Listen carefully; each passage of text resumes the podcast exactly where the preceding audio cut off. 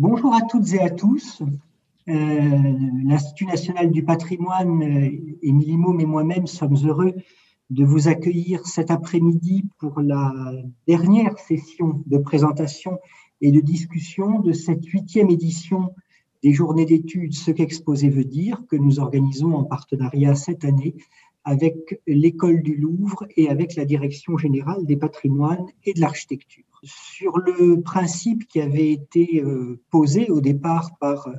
Philippe Dagen et Gennaro Toscano lorsqu'ils ont souhaité euh, créer ce rendez-vous régulier, principe qui est de permettre à des commissaires ou à des scientifiques ayant participé à des expositions notables de l'année écoulée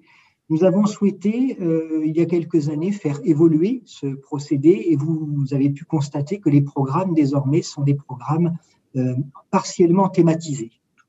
Le programme de cette année, euh, cela a été expliqué, tient compte des difficultés des temps. Il prend nécessairement en compte un certain report de manifestations qui ont eu lieu l'année passée. Il prend en compte aussi des questions d'ordre politique et éthique qui euh, font débat au sein de la communauté scientifique, au sein de notre communauté professionnelle de spécialistes en patrimoine, au sein du monde académique. Euh, la question de la représentation de la diversité au sein de nos institutions, dans les collections permanentes, dans les expositions, dans les activités scientifiques et culturelles de celles-ci, fait débat aujourd'hui. C'est le thème euh, de la session de cet après-midi exposer la diversité et s'engager, comment euh, professionnels et scientifiques du patrimoine peuvent se saisir de ces questions au sein des institutions qui sont les leurs. Et pour ce faire, nous avons proposé d'organiser la session de cet après-midi en deux temps. Nous commencerons par une table ronde au cours de laquelle euh, plusieurs intervenants prendront la parole pour un temps relativement bref avant que ne s'engage un premier débat entre eux et avec la salle. Et euh, cette table ronde sera suivie par la présentation plus approfondie de deux études de cas. Je remercie tous les intervenants de cet après-midi d'avoir bien voulu déjà préparer la session euh, avec nous et puis être présents. Et je tiens à excuser euh, François Bridet, notre collègue qui est Cultural Heritage attaché à l'ambassade de France aux États-Unis et qui est malheureusement souffrant aujourd'hui et nous prie de l'excuser. Il ne pourra pas participer à cette session. La table ronde euh, qui va commencer maintenant réunira euh, Cécile Debré, conservatrice générale du patrimoine, directrice du musée de l'Orangerie, Pierre Zingaravelou, historien, professeur au King's College de Londres et à l'Université Paris 1, Aude Fanlot, qui est responsable du département recherche et enseignement au MUSEM, et Sébastien Gocalp, directeur du musée de l'immigration. La parole est à vous euh, pour un premier temps de présentation, pour que vous nous expliquiez un petit peu à partir de vos expériences différentes, qui peuvent être celles euh, de commissaires d'exposition, de responsables de manifestations scientifiques, d'historiens investis dans des activités euh, de programmation scientifique et culturelle au sein des musées, comment cette question de la diversité est saisie au prisme de vos institutions? Et euh, ensuite, sur la base des réflexions que chacun d'entre vous aura présentées, la discussion collective pourra s'engager. Cécile Debré, je vous donne la parole pour ouvrir cette table ronde. Merci, euh, merci tout d'abord de, votre invitation. J'imagine effectivement que vous m'avez invité au regard en fait de la, de la programmation qui, qui a euh, qui a eu lieu ces dernières années au musée de, l'Orangerie et au musée d'Orsay. Je pense évidemment à l'exposition euh, sur, euh, sur le modèle noir, mais également, et, c'est ce que je vais voilà, en quelques minutes évoquer, un peu ces, ces questions de programmation qui, qui au musée de l'Orangerie, euh, tourne autour de la question des sources, euh, des sources euh, d'art extra-occidental en, art moderne, hein, qui sont vraiment au cœur de, de la collection Paul Guillaume et qui ont donné lieu à plusieurs, plusieurs expositions. Je, je, je, vais peut-être juste évoquer comment cette programmation a pu modifier ou en tout cas euh, remettre en, question certaines, certaines pratiques de, notre métier, de notre métier de, conservateur ou de, commissaire dans des musées beaux-arts, des musées plutôt traditionnels. Et peut-être juste pour appuyer mon propos qui, qui va être assez, assez général, je, je vous invite à, euh, voilà, à me suivre à travers quelques images de, euh, d'expositions euh, d'exposition récentes. Effectivement, la question, la, la, question de la, des sources africaines ou océaniennes dans l'histoire de l'art moderne, euh, si, euh, si, cette question est largement étudiée euh, dans le, cadre universitaire par, par les historiens d'art, par les chercheurs, elle, elle est plus difficilement présentée dans, au, sein des, au sein des musées d'art moderne. Et à cela, il, y a, il y a sans doute un un, fait euh, ou en tout cas euh, un événement qui a été, euh, on pourrait, oui, on peut utiliser le terme presque traumatisant dans, dans l'histoire des musées d'art moderne, c'est la fameuse exposition de William Rubin en, 1984 au MoMA, Primitivism in, in 20th Century Art,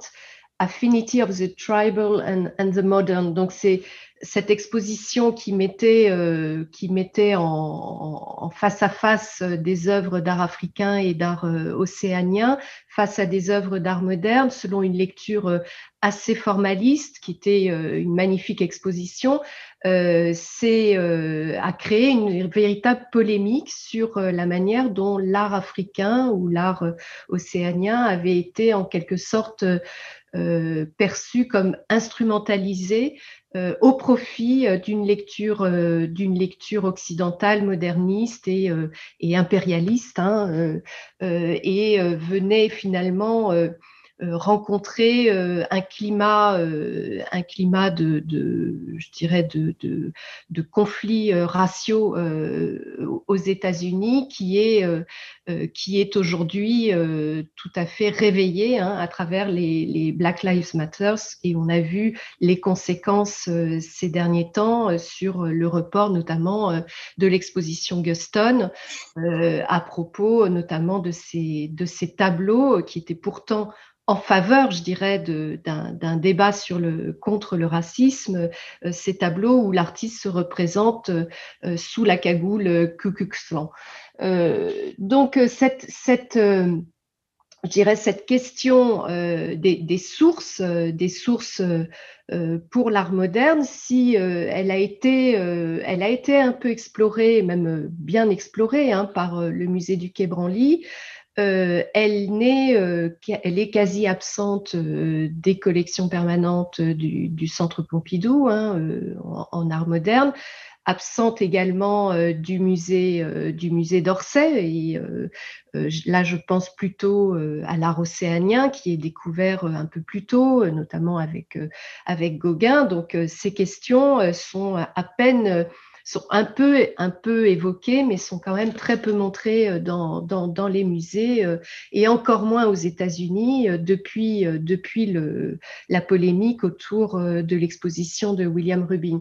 Et, et donc, quand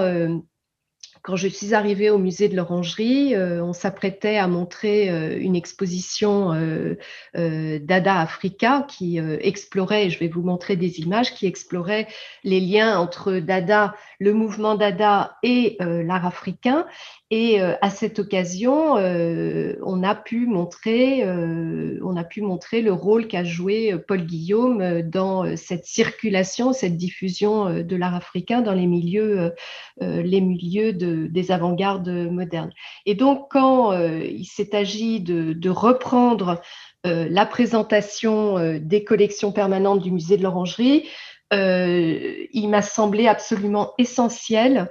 de placer ce petit musée de l'orangerie comme une sorte de, scène expérimentale euh, muséale hein, sur cette question, cette question du lien entre l'art africain et l'art océanien et l'art moderne, en faisant revenir au sein de ce musée des pièces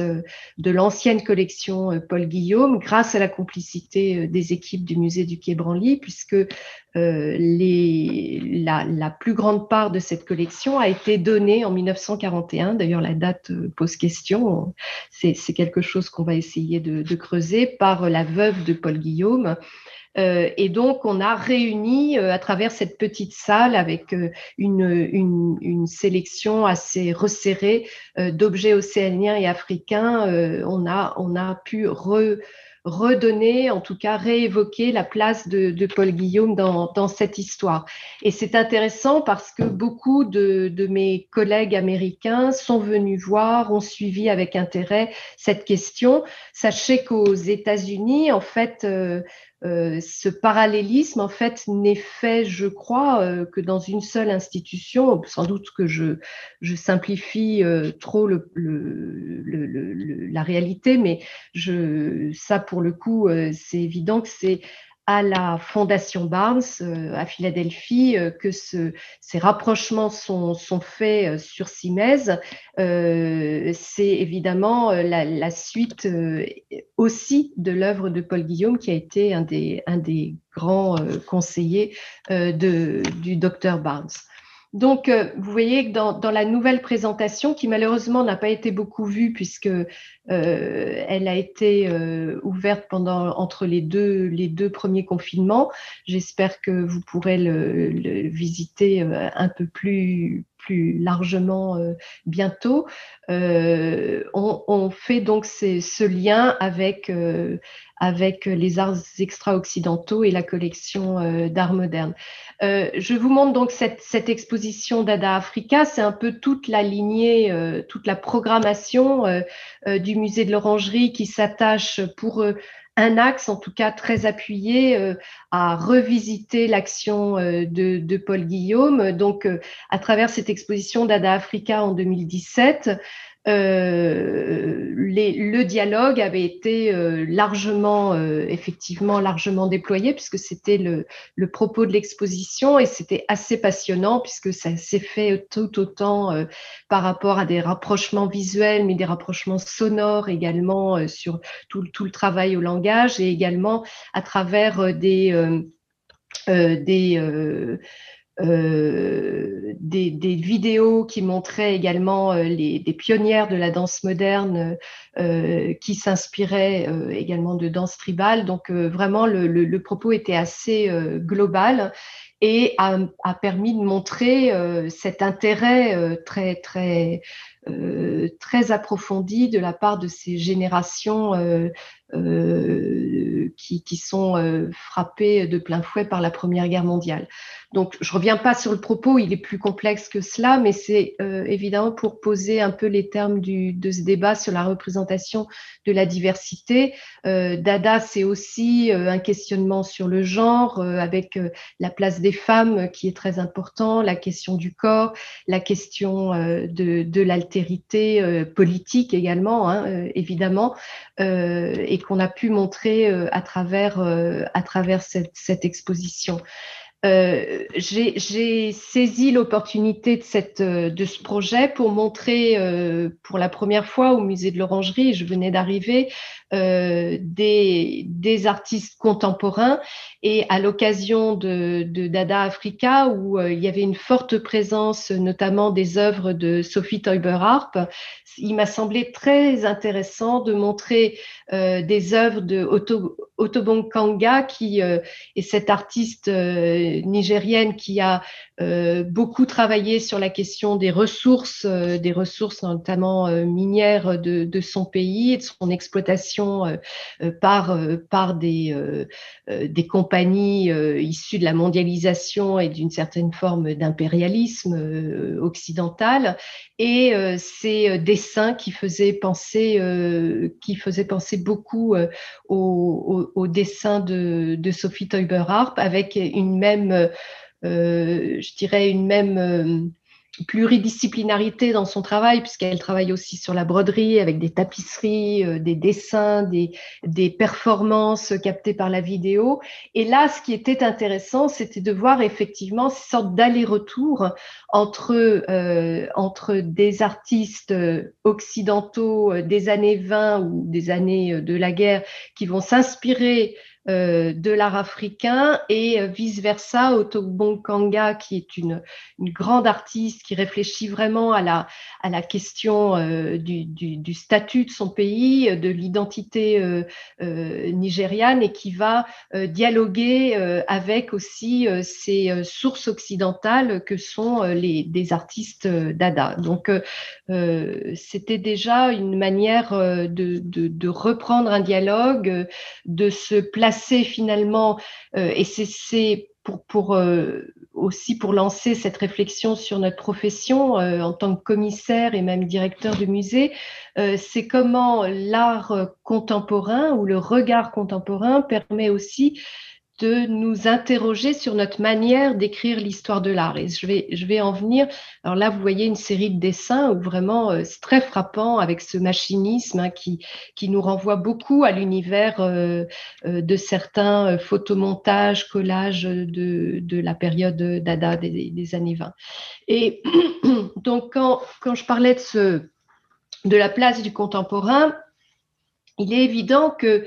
une exposition comme le modèle noir de, de Jéricho à Matisse, euh, donc qui était une grande exposition que nous avons organisée au musée d'Orsay en 2019, euh, a euh, beaucoup, euh, je dirais, permis de euh, remettre en cause, en tout cas de remettre en cause notre position de commissaire ou de conservateur du patrimoine dans notre manière d'écrire d'écrire l'histoire de l'art. Alors, si la question la question du primitivisme, des influences africaines ou océaniennes dans, dans l'art moderne euh, sont des questions euh, déjà bien étudiées euh, au sein de, je dirais, de l'histoire de l'art académique. la question de la représentation des Noirs est en, revanche quelque chose de plus récent, toutefois bien ancré dans les études postcoloniales universitaires, mais qui évidemment a, a beaucoup moins euh, franchi euh, les, le, le, seuil des musées euh, des beaux-arts traditionnels. Euh, d'où l'intérêt euh, pour cette exposition du modèle noir. son intérêt réside évidemment dans sa, son positionnement au sein, au sein du, du musée d'Orsay et qui, par, par cette, comment dire, cette manière de s'interroger sur euh, la représentation des premières communautés noires euh, parisiennes hein, au, XIXe siècle. Donc il y avait évidemment un intérêt historique de revenir sur cette histoire, euh, sur cette histoire du, statut de ces communautés noires dans la société parisienne, française du XIXe siècle. Elle permettait de relire, de redonner des jalons historiques, donc notamment de la question de l'esclavage, de son abolition pendant la Révolution française, puis de son rétablissement sous Napoléon et ensuite de tout le caractère politique hein, euh, qui a euh, de, de, cette question. Et là, il y a vraiment un écho très fort avec The, Black Lives Matter, puisque pendant, sous la Restauration euh, à Paris, la question de l'esclavage était un marqueur politique. Et Géricault, par exemple, qui était un artiste euh, qui se plaçait plutôt euh, à gauche, s'est saisi de cette question, je dirais, comme aussi une forme de d'identité politique pour lui. et on a pu montrer des tableau euh, tout à fait étonnant hein, de, Géricault, euh, très très fort. Et évidemment, euh, le, point, le, point de, bascule ou, ou de, questionnement sur ce que veut dire la modernité en art et ce que veut dire la modernité en politique se situe autour de ce fameux tableau de, Manet Olympia, où l'on voit donc cette, cette femme blanche, courtisane, prostituée, qui, qui est donc représentée sur, sur sa, son, lit, avec cette, cette servante noire qui lui tend un bouquet. donc il y a toute cette relation, cette relation de la, la maîtresse à la servante, la représentation de cette, de, de cette servante noire dont on ne s'est jamais interrogé sur l'identité du modèle, alors qu'on connaît parfaitement bien le modèle, le modèle de l'Olympia. Bref, il y a eu toute une enquête autour de, ce tableau euh, qui, euh, qui nous a permis de poser euh, cette question de la représentation, de l'anonymat des modèles, des modèles noirs qui posaient, d'essayer de retrouver leur histoire, de leur redonner finalement une sorte d'identité et surtout de s'interroger sur cette question de qu'est-ce qui fait la modernité d'un tableau, dans la, je dirais, dans la forme de, de, dignité qu'on confère au modèle. Et donc, ça a été tout un Je ne vais pas euh, aller plus loin dans, dans le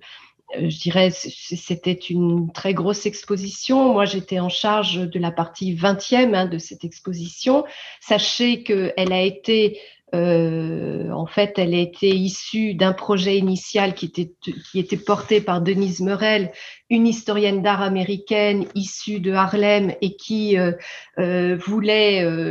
qui, qui, avait un projet extrêmement original, moi qui m'a beaucoup séduit, séduite à l'époque, c'était vraiment de, de parler de cette représentation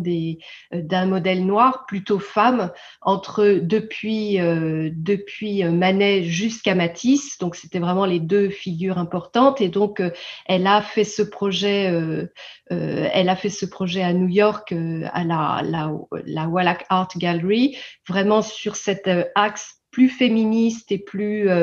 et plus axé sur, sur Manet et, et Matisse. Et en France, donc à Orsay, on a eu, euh, on, a, on a préféré en fait faire une exposition beaucoup plus générale, presque plus pédagogique, euh, dans un contexte où finalement euh, jamais une exposition de ce type s'était tenue dans un musée des beaux-arts traditionnel, avec les chefs-d'œuvre de la collection d'Orsay. Donc il y aurait beaucoup de choses à dire, mais peut-être pour, pour résumer et pour, pour ne pas monopoliser la parole, ce, qui, ce qui a été très intéressant dans cette expérience de commissariat, c'est d'abord euh, qu'on a dû euh, s'interroger sur, euh, sur les titres des tableaux qui étaient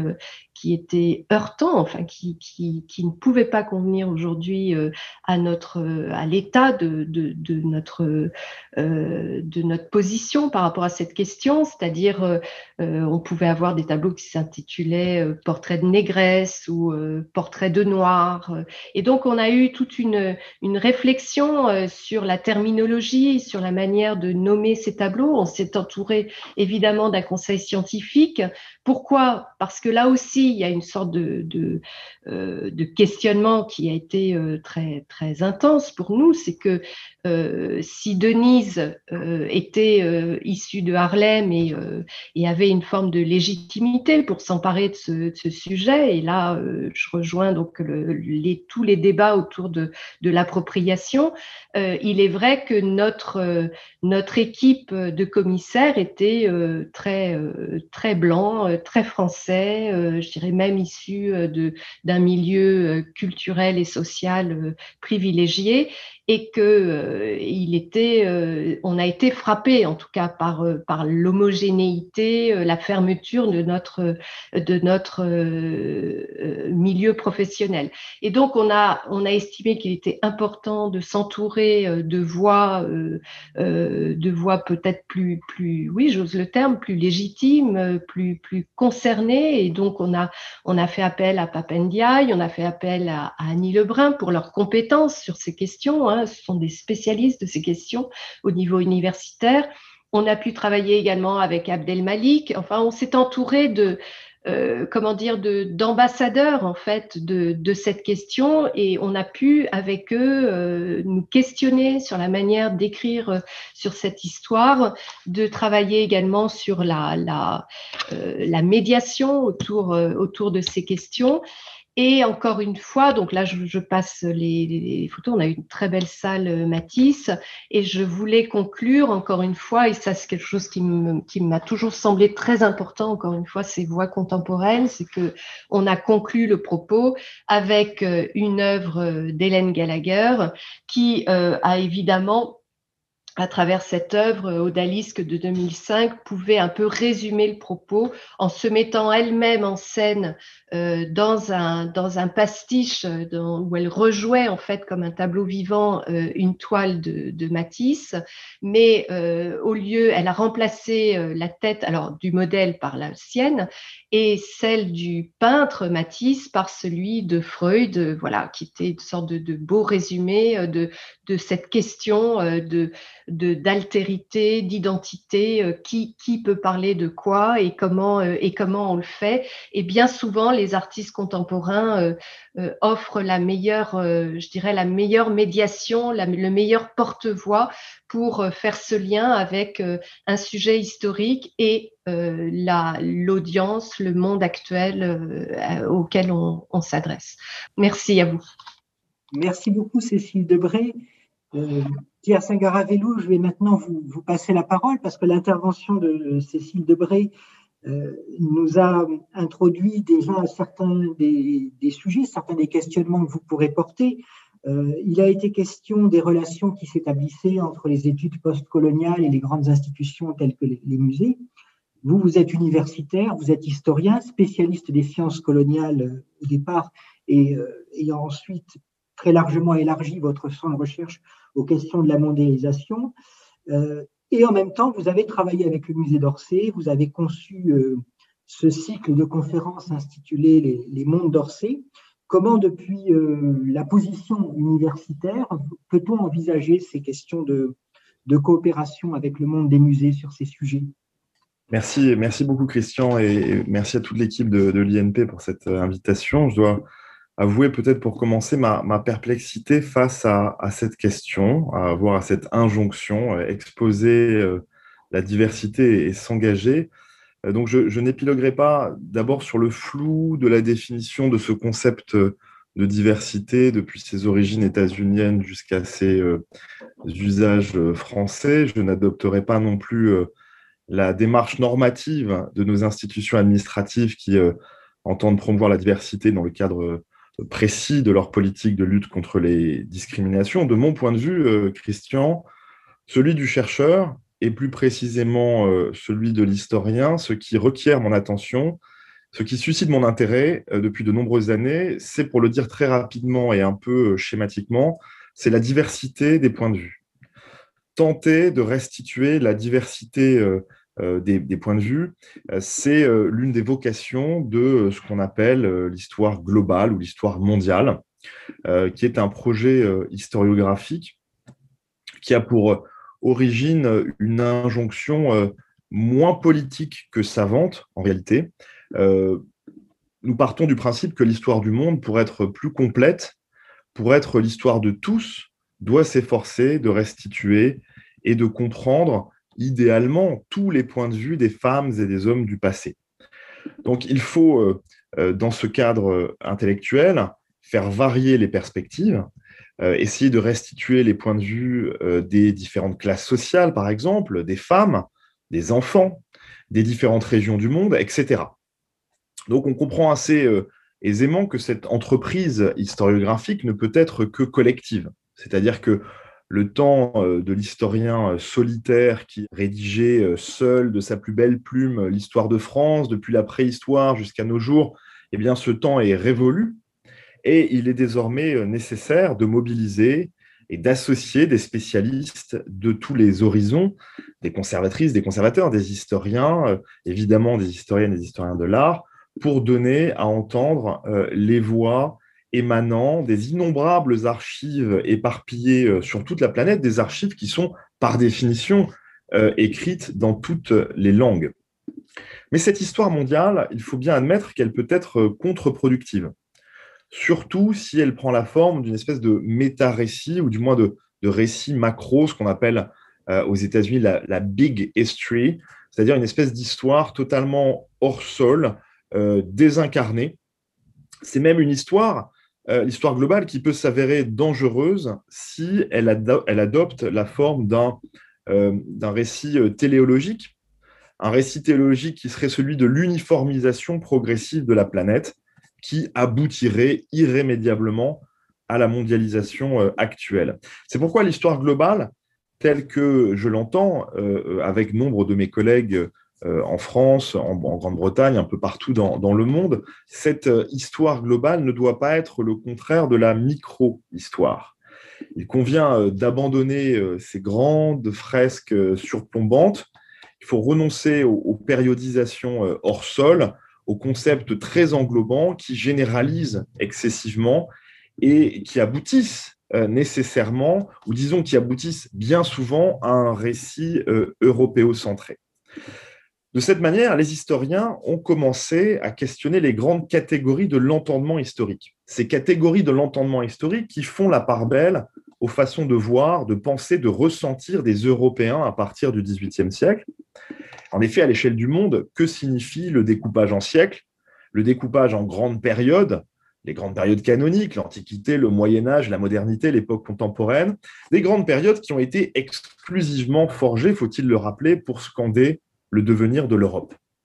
Que signifie, en dehors des pays occidentaux, des catégories et des concepts inventés par les élites européennes pour penser les sociétés occidentales à partir du XIXe siècle? Cela euh, euh, conduit les historiens à réinterroger aujourd'hui la signification à l'échelle du monde de concepts aussi différents que l'État-nation, la bourgeoisie, la modernité, euh, les aires culturelles ou encore la révolution industrielle en dehors des frontières même de l'Europe ou de ce qu'on appelle aussi l'Occident.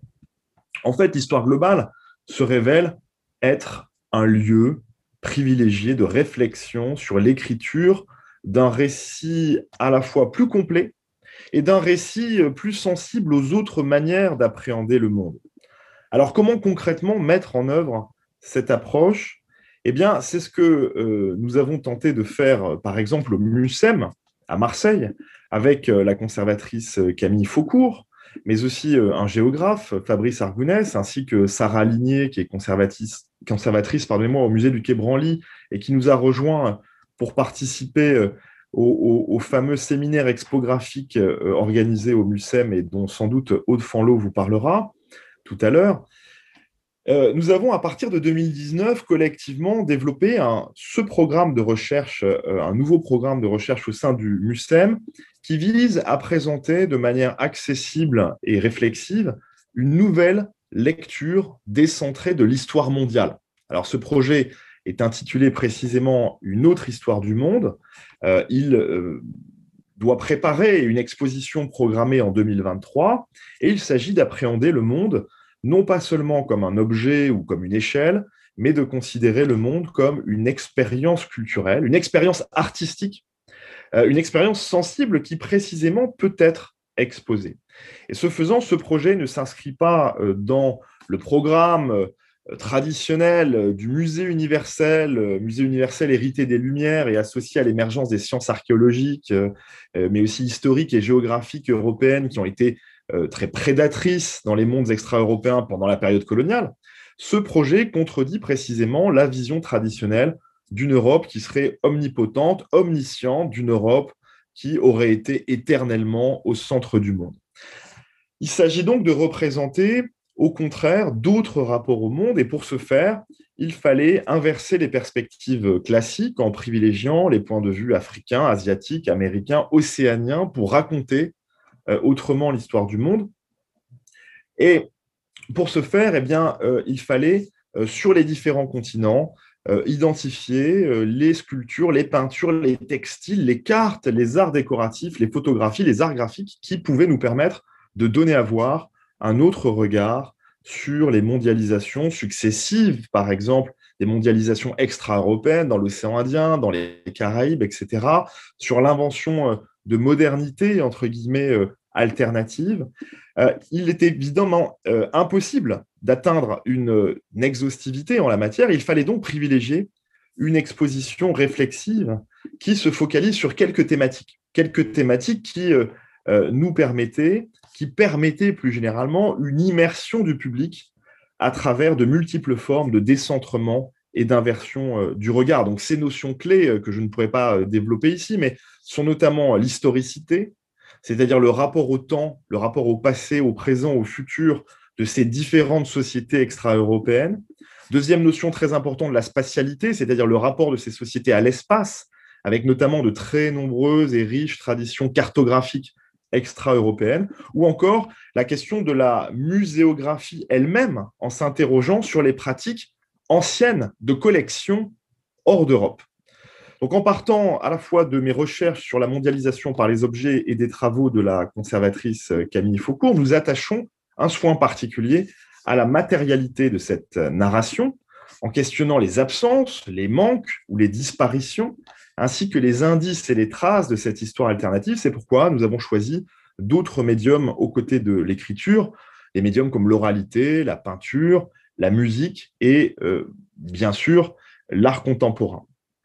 Alors cette approche globale euh, ne vise pas seulement à élargir notre focale en comparant les différentes sociétés du monde, comme nous tâchons de le faire au sein du MUSEM. Elle permet aussi de revisiter notre propre histoire de l'art. Vous l'avez dit, Christian, c'est précisément ce que nous sommes en train euh, de faire, euh, ce que je suis en train de faire à l'invitation de Laurence Descartes au musée d'Orsay, dans le cadre du programme de recherche Les Mondes d'Orsay, une histoire connectée des collections. Cécile Debray vient d'évoquer le travail novateur qui a été effectué très récemment au, musée de, l'Orangerie. Comme vous le savez, s'agissant du musée d'Orsay, ces collections représentent l'art du 19e et du début du 20e siècle. Et de tous les musées du monde, c'est sans doute Orsay qui est celui qui en rend le mieux compte, mais depuis un point de vue particulier, celui de la France, et même plus précisément celui de la capitale Paris. Et il est vrai que Paris était la principale capitale culturelle à cette époque, le lieu de la jeunesse de tous les mouvements artistiques, de toutes les nouveautés, même littéraires et, poétiques. Et le reste du monde était considéré comme une périphérie euh, opposée à un centre. Alors, si Paris et la France ont joué un rôle déterminant dans cette histoire culturelle, il fallait, et c'est notre projet, réinsérer cette histoire apparemment très localisée de l'art dans l'horizon d'une approche connectée et décloisonnée. Nous avons donc essayé de jeter un nouveau regard sur les collections du musée, de percevoir combien les œuvres célèbres ou méconnues participent d'un contexte mondial et révèlent des connexions avec d'autres régions du monde. Alors comment faire? Eh bien, de multiples manières en montrant euh, euh, comment l'Europe met en scène sa domination à travers les arts. Par exemple, euh, c'est le cas dans la sculpture de Carpeau intitulée Les quatre parties du monde soutenant la sphère céleste. On peut aussi essayer de restituer le parcours transnational d'artistes comme Pissarro aux Antilles ou bien Gauguin au Pérou. il est possible également de retrouver la généalogie extra-occidentale de certaines œuvres iconiques comme par exemple la Statue de la Liberté qui trouve en fait ses origines en Égypte. Il est également possible de montrer comment les styles nationaux trouvent parfois leur source à l'étranger, c'est bien connu par les historiens euh, d'art, euh, par exemple pour l'impressionnisme ou le fauvisme euh, en Angleterre. On peut également se focaliser sur les lieux d'échange internationaux, comme par exemple le petit village de Pont-Aven qui a accueilli des centaines d'artistes des quatre coins du monde. Euh, il est possible d'appréhender le rôle des collectionneurs, collectionneurs étrangers, comme le diplomate ottoman euh, Khalil Sherif Pacha qui a acheté, euh, c'est bien connu, l'origine du monde, ou bien c'est moins connu, le marchand d'art Ayashi Tadamasa, qui est l'un des principaux vecteurs de diffusion du japonisme en France, mais également de la diffusion des impressionnistes au Japon au même moment. Il est également possible de s'intéresser aux protagonistes oubliés par l'histoire traditionnelle de l'art, comme la désormais euh, célèbre modèle Laure dans l'Olympia de Manet, évoquée à l'instant par euh, Cécile Debray. On pourrait également donner d'autres exemples euh, de méthodologies d'histoire globale appliquées aux collections, comme le travail sur la diversité des matériaux utilisés par les artistes français, des pigments ou des bois exotiques provenant de toutes les régions tropicales du monde. Alors pour conclure, je citerai le célèbre historien allemand Léopold von Ranke, qui a parfaitement résumé les potentialités et les limites de l'histoire globale dès 1869. Il écrit Une histoire générale du monde est nécessaire, mais impossible. Nécessaire car il me semble que seule l'histoire globale permet en fait de comparer et de contextualiser toutes les autres histoires, c'est-à-dire les fragments d'histoire locale, nationale ou régionale que nous pensons bien connaître. Toutefois, cette histoire du monde est un horizon inatteignable, dans la mesure où il est impossible de restituer la totalité des points de vue des femmes et des hommes du passé. Il faut tout de même tenter d'écrire cette histoire, même si cette démarche génère un grand nombre d'incertitudes. En effet, désormais, il faut bien l'admettre, le point de vue des historiens et des historiennes vacille car il ne cesse d'osciller, d'hésiter en permanence entre une multiplicité de perspectives. Et cette nouvelle caractéristique du récit historique ne relève pas du tout, euh, selon moi, d'une forme de postmodernisme. Au contraire, au lieu d'écrire un grand récit qui masquerait les trous béants de la connaissance, il s'agit au fond d'être plus honnête, plus modeste aussi, plus juste, et de tâcher de suivre au plus près l'expérience des acteurs du passé. Merci de votre attention. Merci beaucoup, euh, Pierre. Je suis certain qu'on aura à cœur de revenir sur votre intervention lors de la discussion de, tout à l'heure. Vous avez évoqué le, beau projet que vous avez avec euh, Camille Faucourt au MUSEM. Et on va maintenant se tourner vers, euh, vers Aude Fanlot, qui est justement responsable du département recherche et enseignement au MUSEM. Alors, Aude Fanlot, le MUSEM, on, le sait, est un musée qui a été créé à partir d'un musée extrêmement franco-français qui racontait l'histoire de, l'histoire de la France et de la France profonde d'une certaine manière. Et euh, sa translation à Marseille a aussi été une translation euh, culturelle, pas seulement une translation géographique, vers la France et vers la Méditerranée. Ce qui, d'une certaine manière, place d'emblée le projet euh, scientifique, culturel et intellectuel du MUSEM entre plusieurs mondes et à la recherche d'une écriture plurielle des, civilisations.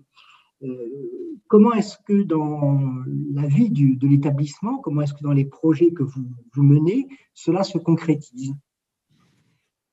Oui, merci Christian pour cette invitation. Alors écoutez, je, tiens juste à dire effectivement que dans cette table ronde, je suis sans doute la seule à ne pas au fond parler euh, euh, de travaux qui me sont propres, ni de, ni de projets que j'ai menés, et et qu'au fond, ce que je voudrais vous, vous montrer, c'est euh, quelques, quelques chantiers qui sont à des stades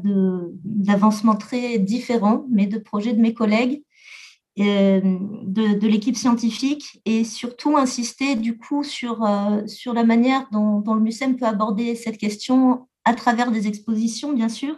mais sur la diversité, pour le coup, des, des formats euh, de ces expositions, des, approches proposées, et puis surtout aussi euh, vous essayez de témoigner euh, depuis, depuis mon rôle dans la recherche au sein de l'équipe scientifique, de témoigner aussi de la manière dont ces questions influencent, modifient nos, manières de travailler, tout simplement. Alors,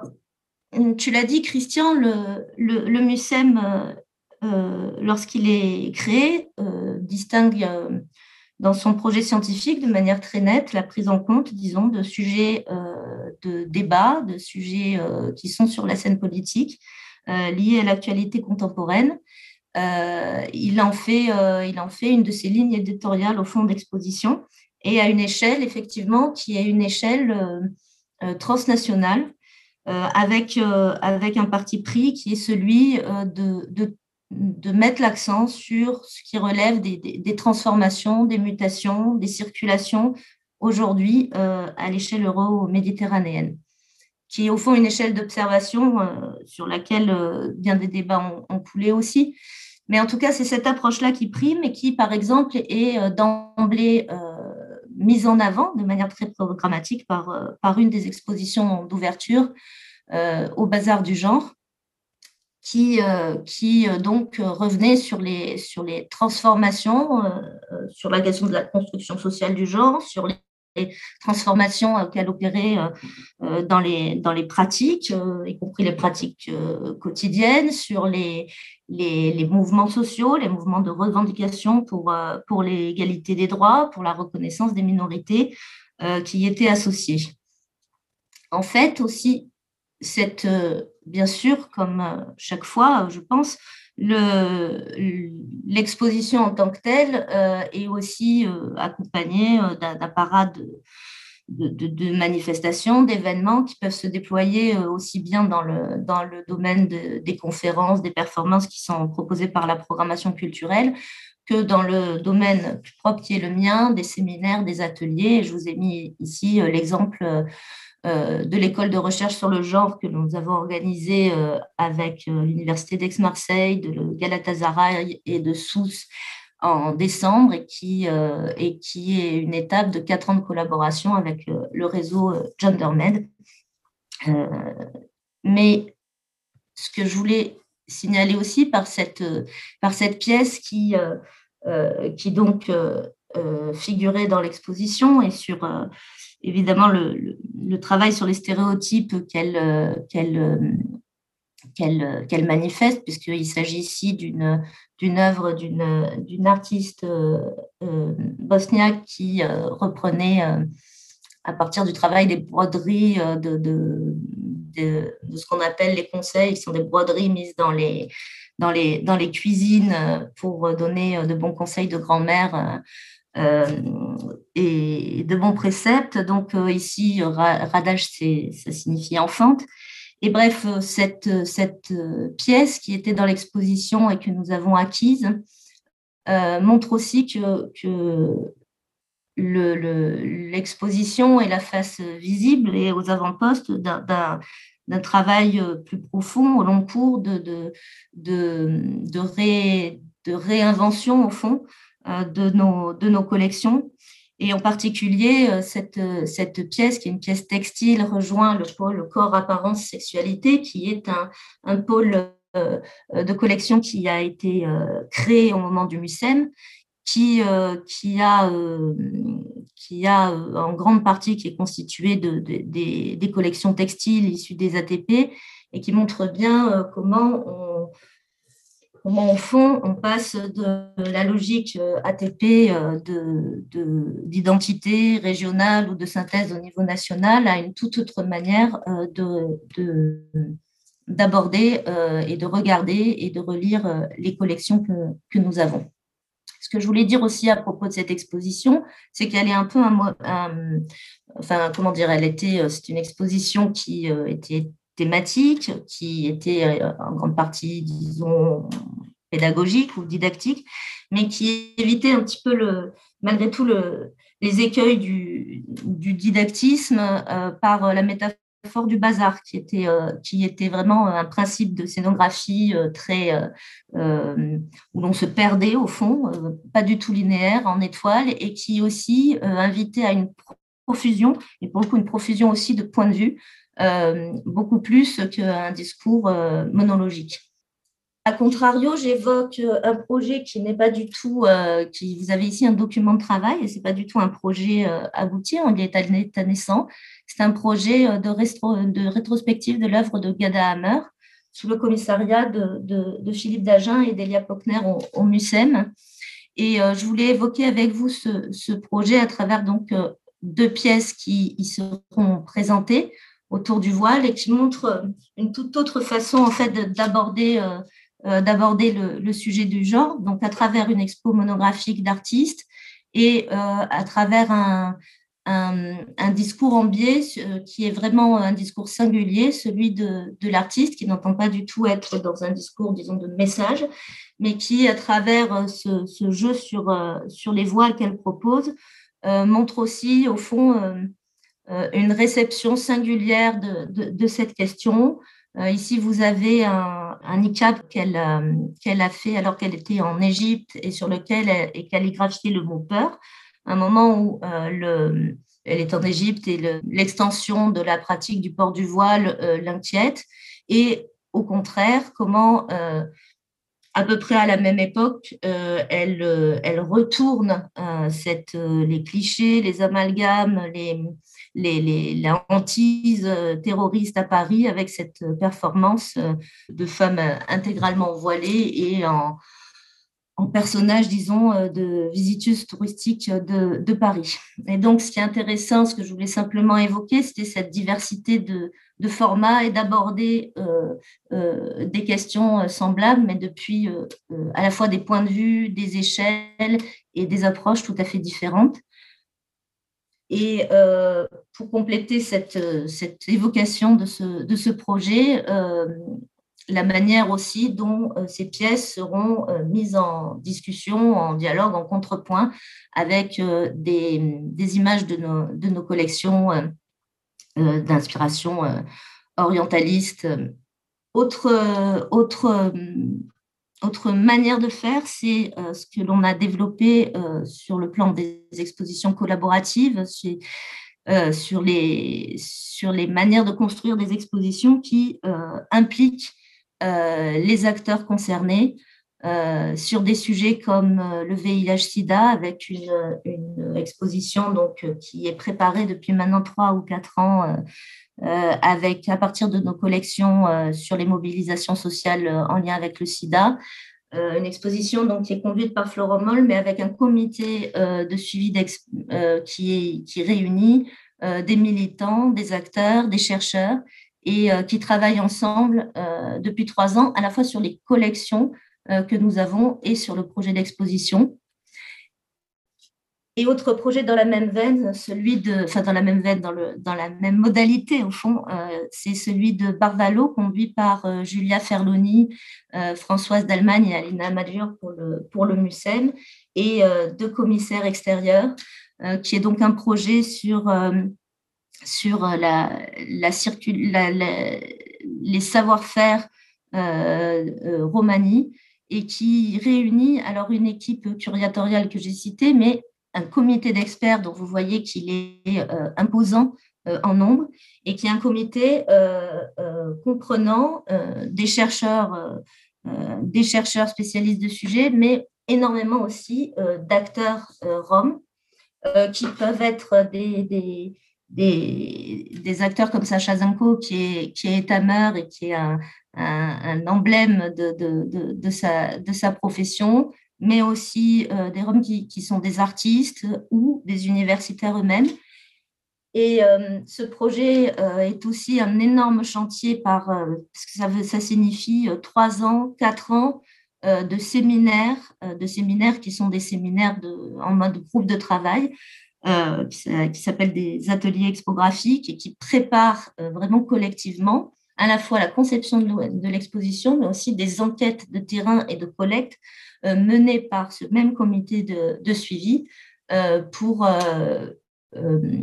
et qui seront valorisées dans l'exposition.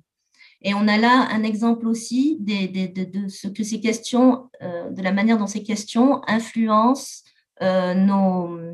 nos, nos, manières aussi de procéder à des enquêtes en impliquant les acteurs directement et non plus euh, seulement, euh, disons, euh, des, des, enfin seulement des, ethnographes ou des spécialistes du sujet allant auprès des acteurs et les laissant en quelque sorte dans un rôle de témoin,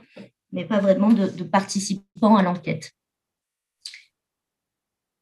Autre, autre, chantier qui n'est plus celui des expositions, mais qui souvent est lié, c'est ce, ceux des collections.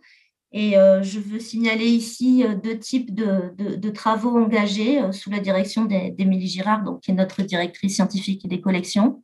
nous, avons, nous venons de lancer avec l'équipe de la conservation des chantiers d'études transversales des collections qui vont accompagner les reprises d'inventaire et avec des sujets donc, qui réunissent plusieurs responsables de pôles conservateurs en particulier hein, sur les représentations de l'autre et les stéréotypes, euh, travaille Julia Ferloni, euh, dont, que je viens de, citer, responsable du pôle euh, artisanat et,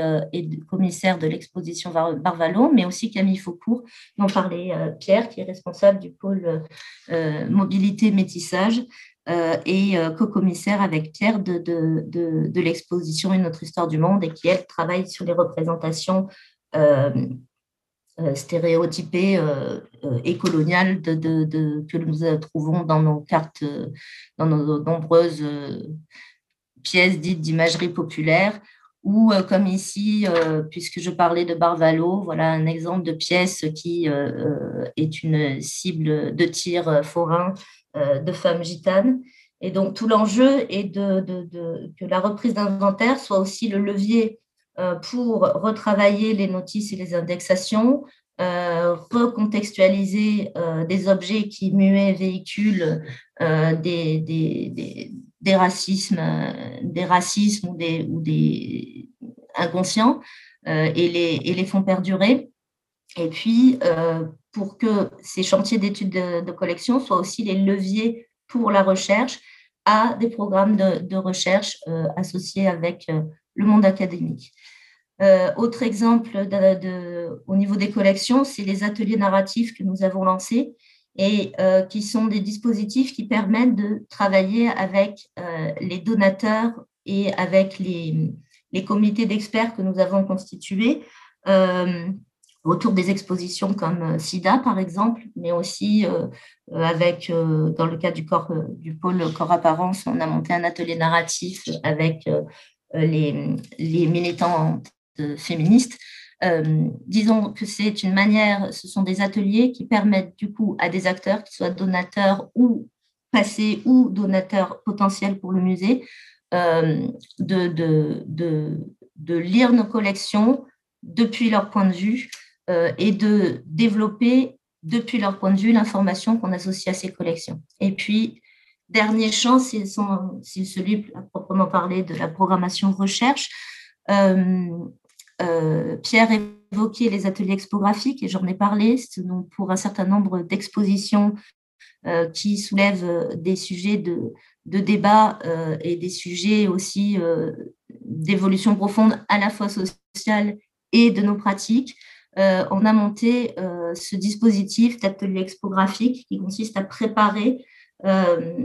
sur trois, quatre ans euh, par,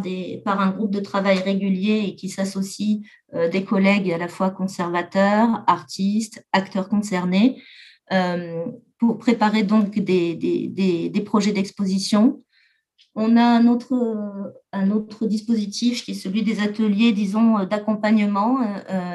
d'accompagnement réflexif aux activités internes du musée. C'est le cas d'ateliers participation collaboration qui, prenant appui justement sur quelques-uns des projets que j'ai cités, en tout cas sur sur, euh, sur ces projets euh, qui incluent la participation à la fois dans l'étude des collections et dans les projets d'exposition, donc pour accompagner ce processus-là d'un atelier, d'un workshop réflexif qui est d'abord un atelier interne. Et puis, je voulais bien sûr terminer en citant ce, qui est euh, davantage un séminaire exploratoire, mais que nous venons de lancer avec, euh, avec Cyril Isnard. Euh, Cyril Isnard est ethnologue du patrimoine à l'IDEMEC et au MUSEM, en mission au MUSEM. Et il vient de lancer un, un, séminaire qui s'appelle Singulier objet des minorités en Méditerranée, qui est très intéressant, qui donc a un dispositif très intéressant qui consiste à, sur appel, à associer un conservateur ou un chercheur et un acteur d'une communauté minorisée, qu'elle soit ethnique, professionnelle, linguistique, euh, sexuelle ou religieuse, mais pour travailler ensemble sur le choix d'un objet et sur l'explicitation de, cet objet. Voilà, je m'arrête là et je répondrai très volontiers à, vos questions euh, s'il y en a. Merci beaucoup, euh, Aude. Merci pour cette présentation lorsque nous avions travaillé un petit peu la préparation de, cette table ronde, on avait bien senti à quel point, dans le cas du MUSEM, il était intéressant de revenir en fait sur toutes les activités du musée et pas seulement sur, euh, sur les expositions, même si les expositions sont une partie très, très visible, parce que ce souci de dépassement, de décloisonnement, de pluralité des points de vue euh, innerve véritablement la totalité des activités de l'institution. Alors, je me tourne maintenant vers euh, Sébastien Gocalp, euh, qui est donc directeur du musée de l'immigration. Euh, tout à l'heure, avec Pierre Zingaravelou, on a évoqué un petit peu dans le cas du musée d'Orsay comment on pouvait objectiver ce qu'était le musée d'Orsay, ce qu'il disait de l'histoire de l'art du, du 19e et du début du 20e siècle, à travers sa place, sa place dans Paris, la place de Paris dans le monde. Le bâtiment de l'APRA des Josselys au palais de la Porte Dorée, euh, il a été conçu comme étant le musée permanent des colonies euh, lors de l'exposition coloniale de 1931, euh, pour glorifier ce que Octave Humbert appelait la France des cinq parties du monde. Hein. Alors, comment dans un musée, dans un lieu à ce point marqué en fait par l'histoire, coloniale, comment s'inscrit aujourd'hui la construction d'autres discours, l'affirmation de cette diversité de points de vue, ce dépassement des frontières, des frontières culturelles. C'est ce que vous allez nous dire maintenant.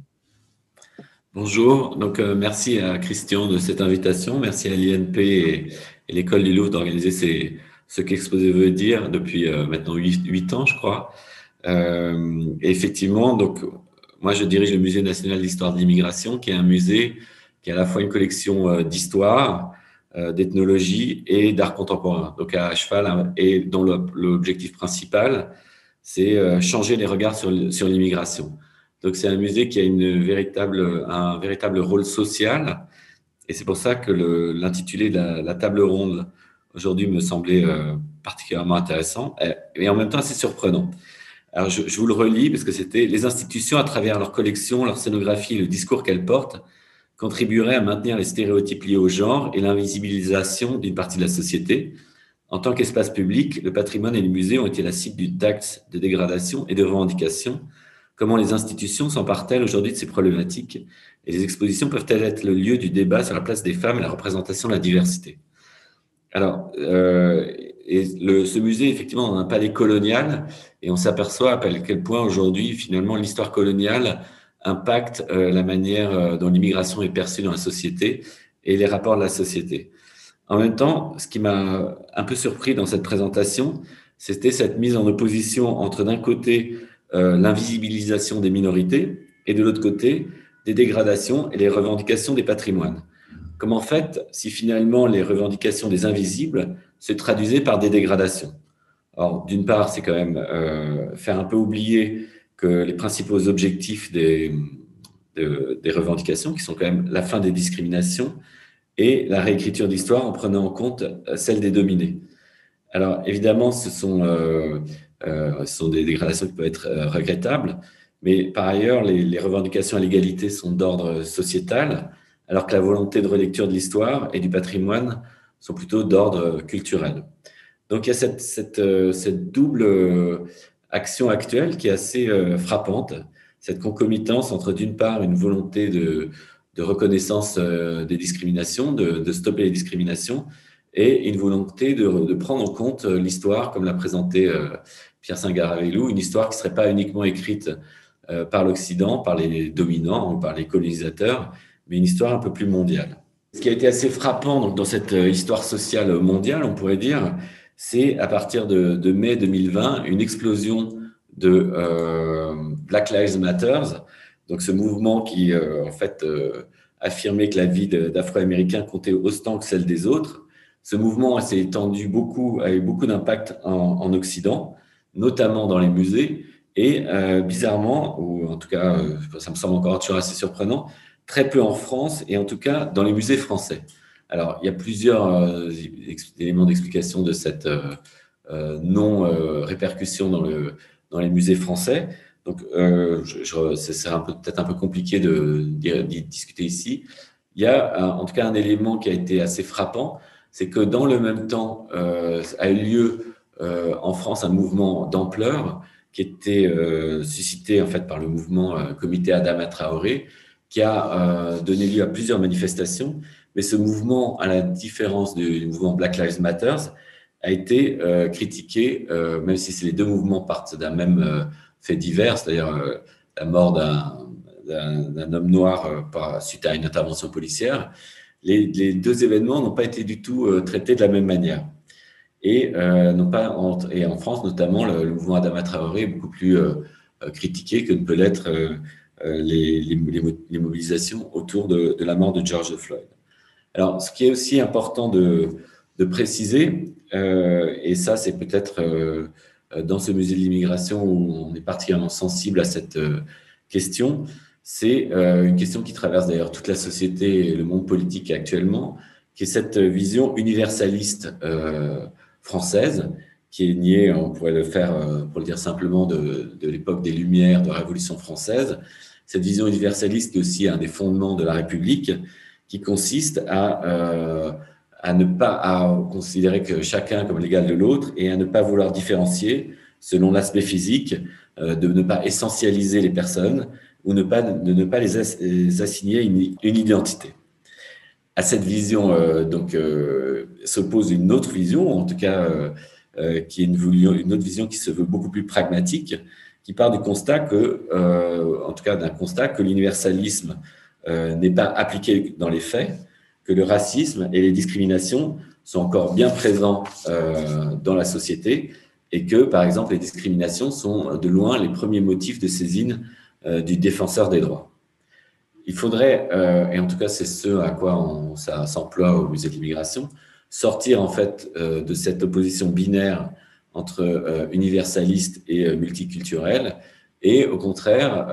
accepter, prendre en compte que la France est un pays euh, multiculturel, mais euh, avec un modèle républicain. Et c'est en fait cette articulation euh, qui semble en train de se jouer de manière un peu tendue, comme on peut le voir dans les débats, que ce soit dans les débats à l'Assemblée ou même dans les débats qui traversent la société. Dans le même temps, donc, de, ce, mouvement qui visait à une plus grande reconnaissance des minorités visibles, s'est développé des relectures de l'histoire et notamment des relectures d'inscription de, l'histoire dans l'espace public. Alors, euh, ces relectures de l'histoire ont pris euh, des, des, euh, des, formes culturelles qui ont été saluées par tous. J'en veux ici, je, suis très fier ici d'être en présence de Cécile Debré, qui était une des commissaires de l'exposition de modèles noirs, ou bien encore d'André Delpuech, qui avait programmé cette exposition Nous autres au Musée de l'Homme. Donc, ce sont des exemples euh, qui sont assez rares finalement euh, dans, les, dans, le paysage euh, muséal français et qu'on peut, peut d'autant plus saluer. Et puis, on a noté d'autres lancements d'initiatives, d'autres programmes de recherche, ou bien encore la Fondation pour la mémoire de l'esclavage, qui a lancé un concours pour un monument dont on a un peu entendu parler récemment. Euh, en France, ces relectures se sont aussi accompagnées de, polémiques et on, connaît un peu le goût euh, français pour la polémique. Euh, et ça, c'est notamment, il y a eu plusieurs épisodes. je vous en présenterai juste deux. Je vous en rappellerai juste deux, tant vous devez en avoir entendu parler. La première, ce sont la, représentation des suppliantes d'Échille, où les personnages étaient grimés en noir et où des, mouvements protestaient en disant que c'était une espèce de rappel d'un mouvement euh, très, d'une période assez sombre euh, d'histoire, de l'histoire, où renvoyant au principe des blackface, cette manière de grimer en fait les acteurs en noir. Deuxième épisode, je, je n'ai pas eu de, j'ai pas de, de, diapositive, pardon, excusez-moi, mais c'était les fresques de Hervé Di Rosa qui là aussi reprenait le principe des blackface qui se trouvait dans les couloirs de l'Assemblée nationale. Et là aussi, la question de se poser de savoir faut-il garder en fait cette expression euh, d'une mentalité, euh, disons, euh, d'une mentalité liée à une époque raciste dans l'espace public, ou bien faut-il regarder, accepter l'histoire Et c'est un peu finalement le, débat qui est le, plus important, je pense, pour des, gens de, de patrimoine, puisque vous êtes, si je, ma souvenir est bonne, vous êtes quand même beaucoup de, d'élèves euh, ou d'études euh, d'élèves conservateurs, euh, cette question finalement de qu'est-ce qu'on fait de cette histoire. alors certains l'ont ont répondu de manière assez violente.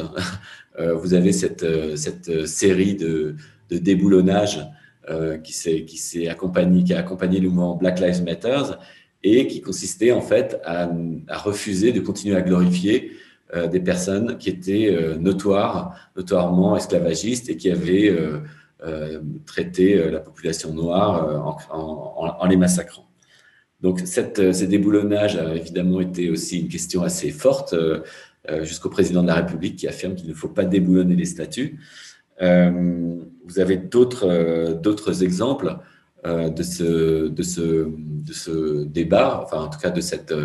de cet activisme euh, quelque peu euh, qui dégrade le patrimoine. Et comme vous êtes tous euh, des conservateurs du patrimoine, vous avez sûrement été choqués par ce genre d'action, notamment l'action qui portait sur la statue de Colbert devant l'Assemblée nationale, puisque Colbert était celui qui avait mis en place ou lancé la rédaction du Code noir. Je prendrai un troisième exemple, effectivement, de dégradation récente, celui de la statue de Joséphine de Beauharnais, qui avait beaucoup influencé sur Napoléon sur l'esclavage et qui là aussi a beaucoup scandalisé en disant mais on ne dégrade pas le patrimoine. Alors, ce qui est, ce qui est frappant en fait dans, ces, dans, ces, dans cette période historique que nous vivons, en tout cas dans ces deux dernières années que nous vivons, c'est encore une fois la concomitance de demande de, de, faire cesser les discriminations et vous avez orienté en fait toute votre journée sur ces questions qui sont des discriminations aussi bien euh, euh, en termes de, genre que de sexe que de euh, que d'apparence et, et cette volonté de relire l'histoire cette manière importante de relire l'histoire parce que finalement ça ça confère en fait aux ça, confère aux gens qui souhaitent cette relecture des appuis historiques, scientifiques, symboliques très importants qui permettent en fait euh, de développer la pensée et de développer euh, euh, les débats. Donc évidemment, ce qui est important, c'est de documenter cette histoire, de travailler dessus, de faire, de reconnaître en fait cette histoire coloniale et notamment de faire savoir que l'esclavage a, généré des massacres à grande échelle ou encore que la colonisation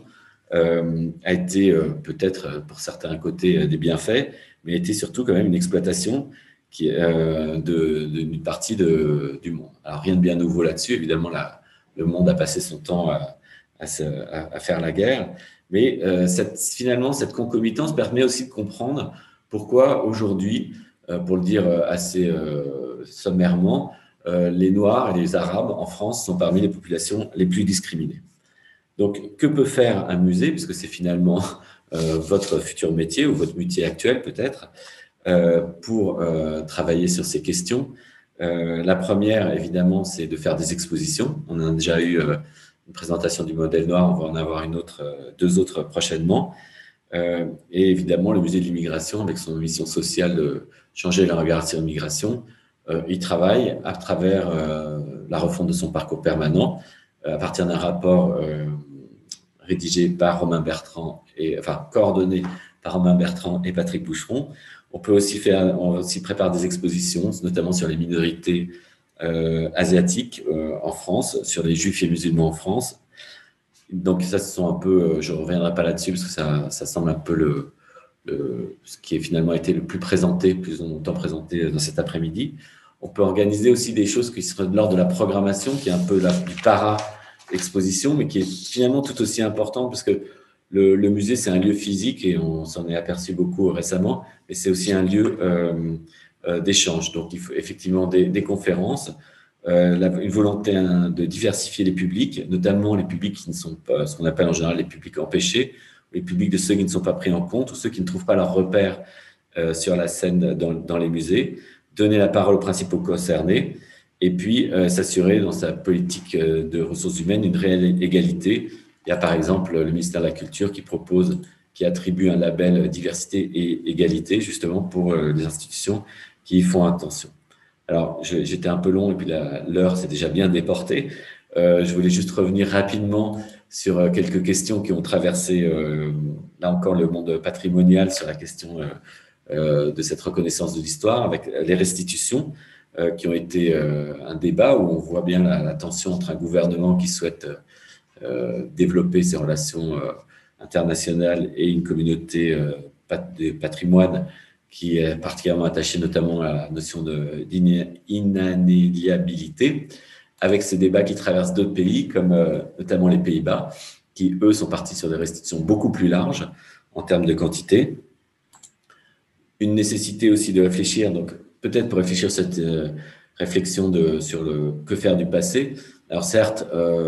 c'est pas bien de déboulonner, on pourrait dire. Après, on peut aussi, on peut aussi parfois se poser la question de faut-il maintenir les statuts en place? Qu'est-ce qu'on en fait? Est-ce qu'il faut rajouter des cartels pour expliquer un peu mieux qui était telle personne? Voire parfois, s'il y a une certaine euh, unanimité qui se met en place, euh, déposer la sculpture,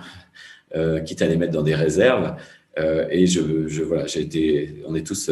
conscients qu'il n'y a pas beaucoup de sculptures de Pétain dans l'espace public et que la dernière a été déposée en 2011. Pourtant, c'est le grand vainqueur de Verdun, mais finalement, il n'a pas eu que des, côtés euh, positifs.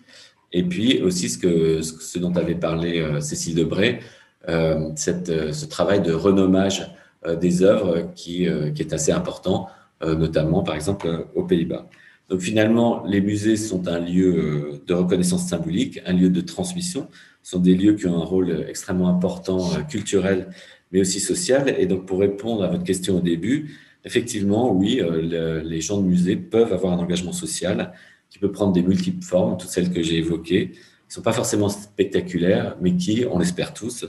vont contribuer à l'évolution de la société et améliorer notre vie, notre vivre ensemble. Voilà, je vous remercie. Merci beaucoup, euh, Sébastien. Merci pour, euh, merci pour toutes vos interventions. Euh, nous avons maintenant un petit peu de temps pour prendre des, pour prendre des questions de la part de, de, la, part de la salle. Euh, pour ma part, j'en aurais peut-être euh, j'en aurais peut-être une pour lancer la, la discussion. Je voudrais poser peut-être une question à, Cécile Debray et revenir sur votre, votre première intervention. c'est un petit peu deux questions en, une, une assez précise et technique et une assez plus générale. Vous avez dit qu'à l'occasion de la préparation de l'exposition sur le modèle noir, il y avait eu tout un travail qui avait été fait sur le renommage euh, des œuvres, la requalification des œuvres par rapport à des titres qui euh, étaient inadaptés. Jusqu'où va ce, renommage? Est-ce qu'il est seulement pour l'exposition ou bien est-ce qu'il affecte également la, documentation qui ensuite va continuer à suivre l'œuvre pendant toute, la vie de, sa conservation? Euh, à partir de là, question peut-être plus générale, mais qui est emmanchée dans l'autre, en fait, vous nous aviez dit que cette exposition avait été l'occasion pour vous, euh, conservateur du, patrimoine, dans un musée, Pierre vous l'a rappelé, plutôt traditionnellement dédié à l'affirmation de la prééminence française dans les arts, etc., que ça avait été l'occasion pour vous de revenir sur vos pratiques, de réfléchir sur celles-ci. Est-ce que l'exposition Le modèle noir a été, je dirais, un, événement en soi qui, à cette occasion, vous a fait transformer vos pratiques ou bien est-ce que les transformations induites par la réflexion liée à la mise en place de cette exposition sont pour vous toujours des choses perceptibles et sensibles aujourd'hui euh, dans la poursuite de votre activité professionnelle et éventuellement sur d'autres sujets où ces questions apparaissent de manière moins frontale mais où elles peuvent quand même être présentes? Alors, pour euh, répondre sur les, la question des titres, euh, évidemment que les, le, travail qui a été engagé euh,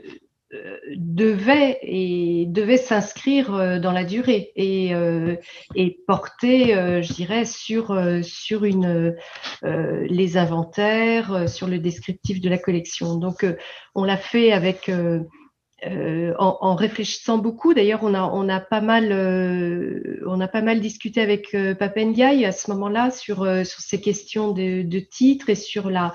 euh, sur, nos, euh, la systématisation ou pas euh, de ces changements de titre. je m'explique, c'est-à-dire que vous aviez dans les, différentes œuvres, vous aviez des types, vous aviez des titres qui étaient en fait des titres génériques, c'est-à-dire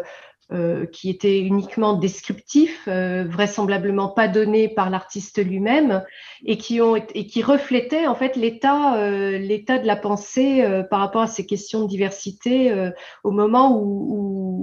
le tableau était nommé. Donc c'est passé, je dirais, au 19e siècle, c'était Portrait de négresse, qui est un titre totalement générique, qui était une manière pour, je dirais, dans, un salon de, désigner un tableau euh, sans que ce soit un véritable titre. Et puis ensuite, euh, dans les années 80, 1980, on a, on a mis plutôt portrait euh, de noir ou de servante noire. Et aujourd'hui, même ce titre-là, pourtant adopté dans les années 80, ne paraissait pas satisfaisant. Pourquoi on va pas dire serveur, serviteur blanc, par exemple. Et donc, on, on, est allé jusqu'à jusqu'à portrait de femme ou euh, en allant plus loin, et c'était vraiment le sujet de l'exposition, qui était celui de, retrouver en fait le, nom des modèles euh, quand on pouvait donner un nom, euh, lui, lui redonner un nom. Alors du point de vue de la, je dirais, du, traitement de, nos bases de données et de nos inventaires, on a pris le soin de garder l'historique des titres. C'est-à-dire de pouvoir mentionner le titre original ou les, les, évolutions successives des titres pour arriver au titre qu'on a décidé d'adopter dans l'exposition et qui est maintenu dans, dans, les inventaires et dans le descriptif de la collection. Ensuite, euh, et ça, je me souviens très bien de cette discussion avec Papendiaï, c'était de se poser la question lorsque dans un titre, euh, l'artiste lui-même, et là, euh, un exemple précis m'échappe, mais l'artiste pouvait, par euh, je dirais, par un souci euh, de, euh, position politique, de, dire clairement que le modèle représenté était relevé de la condition des Noirs. Et dans ce cas-là, il était important de garder cette mention euh, cette mention de, la couleur de peau comme un élément stigmatisant ou expliquant son statut, euh, etc. Ou par exemple, quand on parle d'esclaves noirs, euh, il y, a, un propos qui est celui soit de la dénonciation, soit de la célébration de l'esclavagisme, etc. Donc voilà, il y a eu tout un débat assez subtil, justement, pour pas avoir une sorte de, réécriture de l'histoire. Et vraiment, tout le propos du modèle noir, c'était de garder euh, de, de, ne pas tomber dans l'anachronisme dans une réécriture, mais d'expliquer euh, un contexte historique et de, et de remettre dans un contexte historique des, des titres. Donc ça, c'est voilà, si, si peut-être que j'ai à peu près répondu à cette question euh, des titres. Maintenant, sur nos pratiques de commissariat ou nos, nos pratiques professionnelles, là, je voulais plutôt davantage parler de l'équipe du musée d'Orsay, si je peux m'exprimer ainsi, parce que moi, je, viens euh, du Centre Pompidou, euh, j'ai participé à l'accrochage L à Centre Pompidou, euh, donc avec une certaine habitude, en tout cas, de ces questions de diversité, ces questionnements qui, sont menés quand même depuis un certain temps euh, dans, dans, les musées d'art moderne ou d'art contemporain. Je dirais que c'est un peu la, la, fréquentation des artistes contemporains qui, de toute façon, pousse euh, les, les, professionnels des musées à, à se, se, remettre en cause aussi par rapport à, à leur, euh, leur engagement social ou pas dans, dans, le métier. je dirais que là, ce qui était vraiment intéressant, c'était la c'était effectivement cette, euh, cette, interrogation sur, euh, euh, sur des sujets en histoire de l'art, donc la question de la représentation des communautés noires, mais il faudra s'interroger aussi sur la, la, question des artistes femmes ou de la condition des femmes au 19e siècle, et c'est un sujet vraiment compliqué peut-être, euh, non, moi peut-être ce qui personnellement euh, m'a beaucoup marqué à travers euh, cette exposition, c'est la question de la diversité au, sein de notre communauté professionnelle que sont les, conservateurs du patrimoine. Et là, je dirais que ça interroge directement l'INP, c'est-à-dire comment faire pour ouvrir euh, notre corps, euh, notre métier à la, à, l'ensemble, je dirais, de, la société française qui est euh, beaucoup plus diverse que, que, ce que nous sommes au sein de notre corps. Voilà. Et ça, c'est une question essentielle qui qui, ne peut plus être évité. Voilà, ça, je pense que ça, en tant que directrice de musée, euh, c'est quelque chose qui m'importe beaucoup euh, de pouvoir euh, ouvrir notre métier. Merci Cécile Debré. C'est une question qui nous importe également, bien entendu, à l'INP. C'est en partie, je dirais, mais en partie seulement, et il n'est pas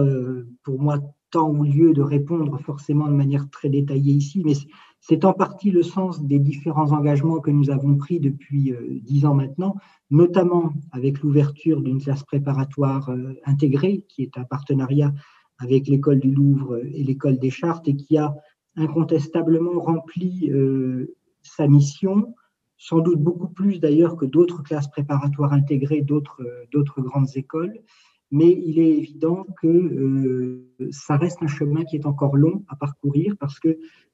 il est clair que dans les métiers qui sont les nôtres, dans le métier qui est le nôtre, les questions, pour le dire en termes sociologiques, hein, de, capital, de capital culturel, de capital hérité, comptent énormément. Euh, compte autant, euh, sinon plus, que les, que les connaissances scolaires apprises. Et que là, on a toute une série de freins, exact, effectivement, qui se, qui se manifestent. Effectivement, et j'ajouterais euh, aussi un, cheval de bataille bien bien ancien au sein de notre, de, de, notre corps, c'est que l'histoire de l'art n'est pas enseignée dans le secondaire. Et ça, euh, ce serait un levier, un levier euh, absolument formidable, alors qu'on est dans une société euh, de l'image. Et les différents confinements ont bien montré combien l'image numérique occupait une place essentielle. il serait absolument essentiel que, l'histoire de l'art fasse son entrée dans le secondaire, dans l'enseignement secondaire.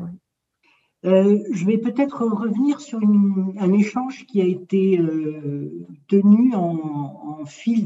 sur le fil de discussion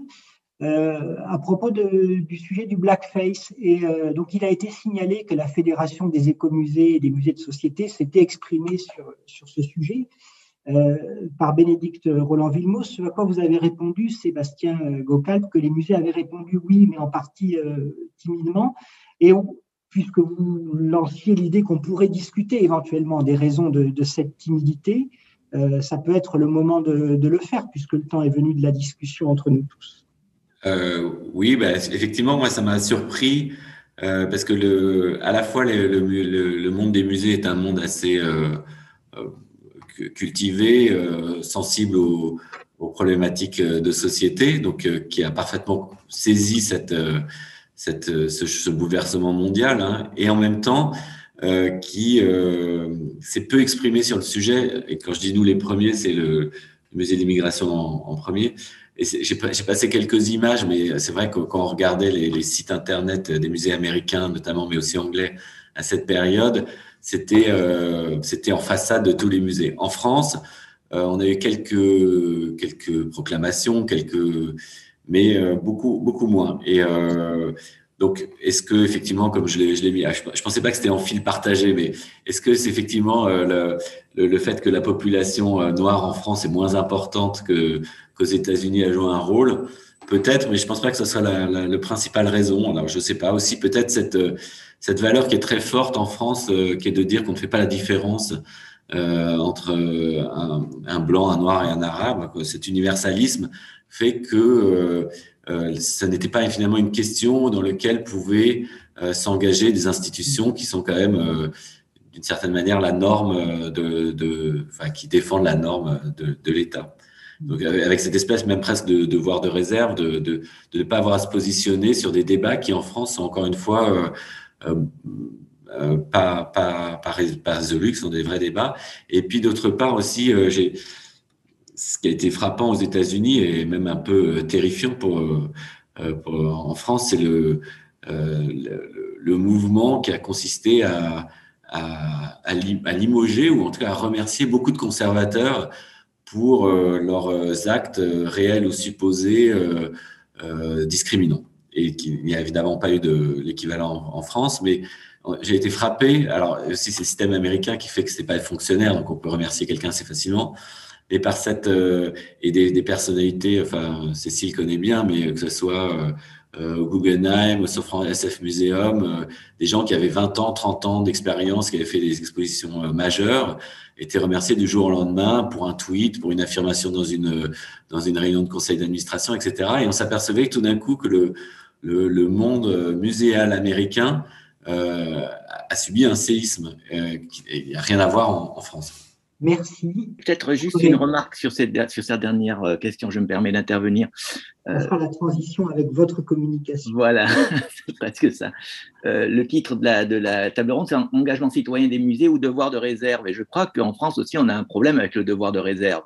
Euh, en tant que fonctionnaire de l'État, on voit bien effectivement la, la timidité que peuvent avoir parfois notre hiérarchie à prendre position sur des sujets comme ça. Euh, moi, j'en veux pour preuve, effectivement, au moment du, mouvement Black Lives Matter, je considérais qu'un musée comme le Musée de l'Homme, euh, que j'ai le bonheur de diriger, devait prendre position, et finalement, euh, l'institution à laquelle j'appartiens n'a pas souhaité le faire, et finalement, j'ai fini par publier une tribune à titre individuel, euh, euh, à la demande de Sciences et Avenir hein, sur Internet, euh, par rapport à ma, certaines expériences que je pouvais avoir sur ces questions-là. Mais voilà, je crois aussi qu'on a, on a cette réserve qui, qui des fois nous pèse au-dessus de nous et qui fait qu'on n'ose pas sur ces sujets-là tellement qui peuvent vite déraper et qui peuvent être aussi très polémiques et politiques. Euh, voilà, en tant que fonctionnaire de la République, peut-être c'est aussi la limite de notre liberté de parole. Alors effectivement, c'est une question, c'est une question importante. Quelqu'un sur le fil de discussion euh, souligne que c'est encore plus le cas lorsqu'on travaille dans une collectivité territoriale, je le crois, euh, je le crois aussi. Euh, du coup, alors ça va peut-être faire un peu la transition avec vos, avec vos communications. J'avais quand même une question qui me restait un petit peu en, tête et un peu en suspens après vous avoir entendu. C'est celle finalement, c'est pas une question polémique, mais c'est une question un petit peu clinique en quelque sorte, de la manière dont les, les savoirs et les nouvelles problématiques circulent entre nous, entre scientifiques des institutions patrimoniales et euh, chercheurs du monde académique. Euh, le travail qu'a fait Pierre, euh, aussi bien au musée d'Orsay qu'au MUSEM, est intéressant de, ce point de vue-là. On a vu aussi Aude Fanlot a évoqué la position particulière de Cyril Isnard au MUSEM aujourd'hui, qui est embarqué en quelque sorte dans l'institution. Cette question de l'embarquement du chercheur académique dans l'institution culturelle, c'est une question qui est assez, euh, c'est une question qui est assez ancienne. Qu'est-ce que le, qu'est-ce que l'académique apporte en fait au, culturel? Est-ce qu'il apporte justement cette liberté totale euh, de tout dire quand nous, nous sommes tenus un petit peu par, euh, par les rênes de nos institutions et par les rênes d'une hiérarchie? Est-ce que c'est ça le, l'apport notamment du chercheur académique dans l'institution culturelle? Je vais me permettre de prendre la parole parce qu'on on est en train de, refaire notre parcours permanent. Donc, juste pour rappeler, il y a 4-5 ans, euh, un comité de 40 euh, euh, chercheurs académiques, donc comme vous dites, sous la direction de Patrick Boucheron et Romain Bertrand, avait produit un rapport de 450 pages sur qu'est-ce que devait être le futur parcours du Musée national de l'histoire d'immigration. Euh, et donc, c'est à partir de ce, de ce rapport qu'on est en train de travailler à la réalisation de ce, parcours. Et alors, c'est, c'est quelque chose qui m'occupe depuis plus d'un an, mais disons que le, travail avec le monde académique est, devenu mon quotidien. Et effectivement, un des intérêts euh, très grands, c'est que ce sont des, spécialistes qui travaillent sur le même sujet depuis souvent très longtemps, donc qui ont une compétence dans le domaine euh, concernés euh, extraordinaires, peut-être plus que euh, finalement dans le monde des musées où, on a une, des, des, fonctions administratives parfois pesantes, où on change souvent d'un sujet à l'autre, ce qui n'est pas toujours le cas des, des universitaires. C'est souvent d'ailleurs pourquoi les commissariats associent un universitaire avec un, un, conservateur. Et puis aussi cette remarque, là j'expérimente, c'est la différence de culture, de... Euh, de, réalisation. L'approche universitaire est euh, beaucoup plus euh, intellectuelle et l'approche patrimoniale est plus dans le niveau de, on va, pour, simplifier, hein, de, de l'espace, de l'objet. Euh, et c'est ces deux cultures qui finalement, peuvent être, doivent s'apprivoiser. Et ça, c'est une très belle expérience que l'un apporte toujours à l'autre et en même temps, parfois, prend beaucoup de temps. Merci. Je ne sais pas si quelqu'un d'autre souhaite souhaite réagir, Aude, peut-être? Oui, simplement pour aller tout à fait dans le sens de ce que vient de dire Sébastien, ce qui est, ce qui est, ce qui est très intéressant dans ces, dans ces échanges-là, euh, c'est le, c'est le, c'est la culturation réciproque au fond. Et, euh, et, donc, euh, moi, je le vois un peu in vitro avec les chercheurs que, que l'on accueille sous toute forme de, de, de, dispositifs. C'est cette, cette, cette sensibilisation à l'objet, à l'iconographie, etc., que n'a pas forcément, euh, n'ont pas forcément les, les, disciplines concernées, et ce détour euh, par l'objet, comme dans le cas du, du, séminaire que je citais à de, de Cyril, mais, mais comme, euh, comme aussi ce qui se passe quand on, quand on part en, en binôme ou en trinôme avec des artistes, des conservateurs et des chercheurs et des acteurs sur, en enquête, par exemple. C'est vraiment cette ces approches métiers euh, différentes qui, se, qui, se, qui interagissent entre elles. Et puis, je veux juste dire aussi que pour un musée comme le MUSEM, c'est une, c'est une absolue nécessité parce que, euh, bah, parce que j'ai parlé des pôles de collection, j'en ai évoqué un certain nombre, ce sont des pôles thématiques qui, par définition, ne, ne peuvent pas faire l'objet, je veux dire, personne n'est un expert de corps, apparence, sexualité ou de, du pôle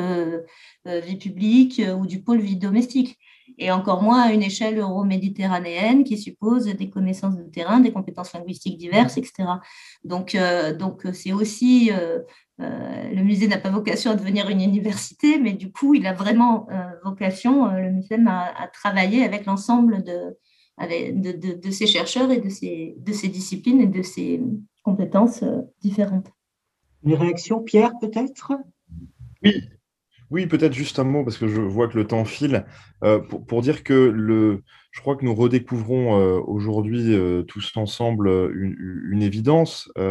c'est que les, musées sont des lieux de, recherche. Et, que de nombreuses expositions eh bien, s'inscrivent dans des programmes de recherche parfois au long cours et que s'établissent des relations euh, non pas verticales entre euh, des universitaires qui euh, posséderaient la science infuse et puis des conservateurs qui s'occuperaient de la dimension opérationnelle, mais évidemment des relations très horizontales de complémentarité. J'en veux pour preuve la première exposition, enfin disons, de taille, de grande taille que j'ai pu organiser, qui était en fait au, au musée, au musée Guimet en 2018 euh, co-organisé avec Sophie Macariou euh, à l'époque, euh, eh bien, il s'agissait d'une véritable collaboration où nous sommes allés voir Sophie Macariou, qui, avec ses équipes, a découvert qu'elle possédait dans les fonds du musée une incroyable collection de cartes asiatiques. Et ces cartes eh bien, asiatiques étaient considérées jusque-là comme des objets, des outils, disons, des outils du pouvoir, ou des outils de localisation dans l'espace euh, qu'on pouvait exposer, mais uniquement dans les bibliothèques, notamment à la Bibliothèque nationale de France, avec sa fameuse exposition sur les portulans. Et, à ce moment-là, eh bien, euh, les conservatrices et conservateurs se sont aperçus euh, que ces cartes étaient également des œuvres d'art. Et donc, c'est cette euh, rencontre qui a permis euh, d'exploiter une grande partie des cartes asiatiques euh, que possèdent les institutions françaises, pas seulement le musée Guimet, mais aussi la bibliothèque du Collège de France, d'autres grandes institutions françaises, mais aussi européennes. Et, donc, ça montre bien que pour nous, en tout cas universitaires, et pour ma part, nous avons besoin de ce partenariat avec les conservatrices et les conservateurs, les historiennes et les historiens de l'art, qui nous apportent leurs compétences et euh, leur, curiosité pour ces sujets qui ne suscitent pas forcément d'intérêt euh, dans les universités. Merci beaucoup. Il y a une question qui a été posée sur la question, sur le sujet de la, diversité sous l'aspect territorial. Euh, je vous propose qu'on la, on la note bien et, on la prend, mais on va peut-être avancer un petit peu plus dans le déroulé de notre après-midi et entendre maintenant les deux collègues qui vont revenir de manière plus détaillée sur des exemples d'expositions qui se sont affrontés à cette question de la, représentation de la diversité. Euh, André Delpuech, tout d'abord, directeur du Musée de l'Homme, euh, autour de l'exposition Être beau. Et puis ensuite, nous, nous entendrons Christine Barthes du, du Musée du Quai Branly. André, c'est à vous. Oui, merci Christian et merci à l'INP, à l'École du Louvre, hein, de m'avoir invité à participer à, ces journées d'études qui sont, qui sont tout à fait passionnantes euh, et, qui rentrent évidemment pleinement en résonance avec nombre des, sujets dont on débat au Musée de l'Homme que, que j'ai le bonheur de, diriger depuis 2017, donc le Musée de l'Homme qui, qui, a été entièrement rénové repensé donc à la suite des départs des collections, aussi bien au MUSEM pour les collections Europe qu'au que Quai Branly, bien entendu. Euh, donc, euh, le, sujet euh, dont on m'a proposé de parler est une exposition qu'on a réalisée en décembre 2019 et qui a duré une, bonne année, qui a été largement impactée évidemment par l'épidémie qu'on connaît tous, et qui était une expo photo que nous avions intitulée Être beau. Euh, mais avant, de, parler de l'expo elle-même, et puis comme un petit clin d'œil euh, au débat de, ce matin autour du genre, euh, c'est vrai que participer à un tel débat quand on dirige un musée qui s'appelle le musée de l'homme, fut-il avec un grand H, soulève, des débats. Et dans tous les débats qui, s'agitent aujourd'hui sur la planète, on peut observer qu'il y a aussi des titres de musées qui commencent à poser problème à Genève, le musée d'ethnographie de Genève lance une consultation pour changer de nom. Et puis, je me suis amusé à mettre cette image euh, du Museum of Man de San Diego, en Californie, qui vient de changer de nom et qui s'appelle dorénavant le Museum of Us, euh, donc le, musée de nous, où on voit une silhouette d'un homme qui euh, raye le, mot men et une silhouette féminine qui, qui donc euh, trace euh, ce nouveau logo, ce nouveau titre, plutôt Us. Donc peut-être serons-nous un jour appelés à, changer de nom aussi de ce point de vue-là. Sébastien Goukalp a, présenté lui-même cette, petite affiche qui était l'expo euh, l'expo manifeste, je dirais, du Musée de l'Homme, qui est la première grande expo réalisée après son, ouverture, qui s'appelait donc Nous et les autres, des préjugés au racisme, et qui évidemment euh, débattait de, toutes ces questions dont, on peut parler, euh, dont on a parlé ce matin. Et je reprendrai juste les, propos des deux commissaires dans une introduction. Le, voilà, rappeler que le racisme consiste à considérer les différences entre individus, qu'elles soient physiques ou culturelles, comme héréditaires, immuables et naturelles et qui établit donc une hiérarchie entre des catégories d'êtres humains euh, et qui peut se traduire par des sentiments et des actes allant de la discrimination jusqu'à l'extermination de l'autre. Euh, alors évidemment, cette, cette exposition débattait de, de ces questions-là, euh, euh, sur les bases à la fois scientifiques comme, comme la génétique et, tous les débats culturels. Et de la même façon, donc, ce, ce musée de l'homme qui, qui s'empare évidemment de ces, de ces thématiques, et, et, ensuite, suite à cette première grande exposition donc, de 2017, rencontrait aussi une commémoration qui s'est trouvée au Palais de Chaillot avec les 80 ans de la Déclaration universelle des droits de l'homme euh,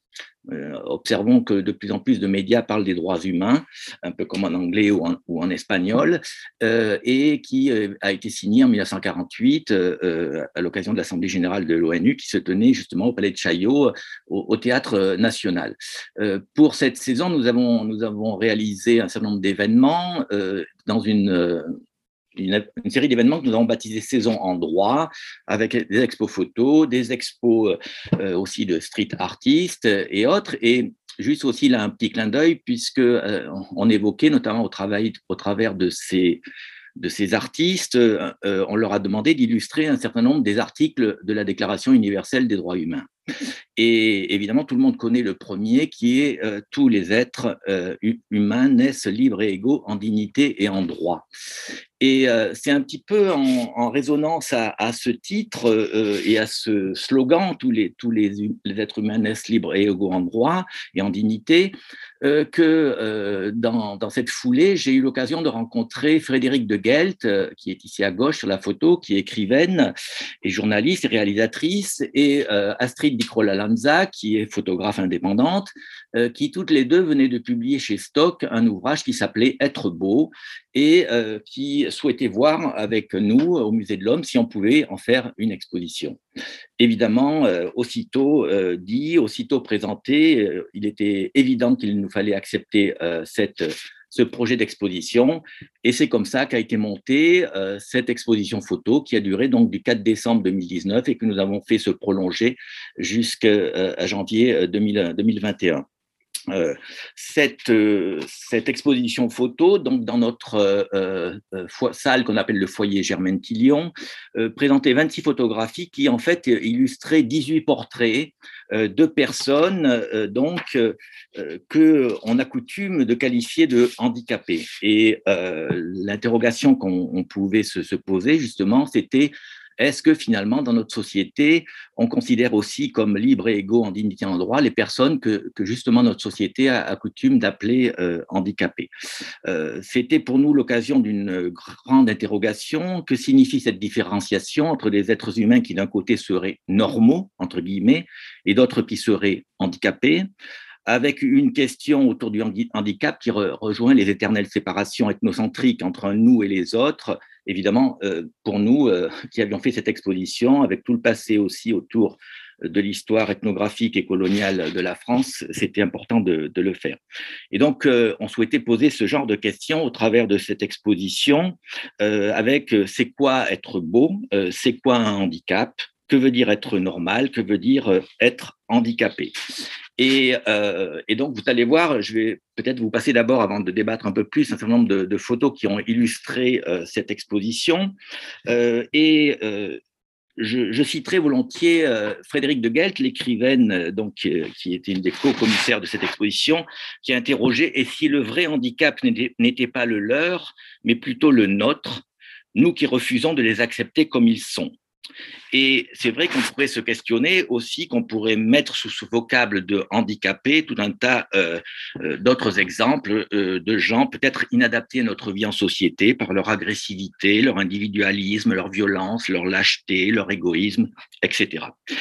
Et pourtant, malheureusement, entre êtres humains normaux et êtres humains porteurs de handicap, il y a une sorte de ligne invisible mais séparatrice qui persiste dans nos systèmes de pensée, rejetant la différence dans cette frontière tracée entre des personnes valides et d'autres handicapées, et euh, avec au, bout du compte une forme de racisme et de stéréotypes qui rejettent, qui rejettent ces, ces personnes. Alors l'exposition Être beau, donc au travers de ces différents euh, portraits, euh, avait euh, choisi, c'est un long travail qui a duré trois années, qu'ont mené les, deux commissaires, de véritables contacts, discussions et acceptation avec un certain nombre de personnes qui présentaient aussi bien des handicaps visibles que des handicaps qu'on pourra qualifier euh, d'invisibles. Euh, c'est ainsi, vous voyez que sur euh, ces photos-là, on, a des choses évidemment qui, qui sautent aux yeux, ou en tout cas visuellement parlant, qui, nous percutent évidemment quand on voit une personne dans un fauteuil roulant ou, ou, qui est donc à la mobilité limitée. Et euh, c'est intéressant aussi de voir le discours qui a été produit et qui apparaissait sur les, cartels qui étaient à côté de ces photos, qui étaient des témoignages ou des remarques des personnes elles-mêmes ou de leur entourage. Ainsi, à droite, vous voyez euh, cette personne qui est une harpiste, Anja, qui a subi un, accident et qui est devenue euh, paraplégique, pardon, et ne voulant pas renoncer à jouer de la harpe, elle a inventé toute une, série d'appareillages avec euh, de l'informatique qui lui permet de jouer à la place de ses pédales avec, euh, avec ceci. Et euh, c'était très intéressant de l'entendre déclarer qu'elle avait même eu recours à la chirurgie esthétique pour se réapproprier son corps, qui pourtant avait subi de nombreuses opérations. Et elle disait, je n'étais plus grande, mince et brume, j'étais devenue pulpeuse, blonde et je me déplaçais en fauteuil. C'était une féminité dans laquelle je pouvais désormais m'épanouir.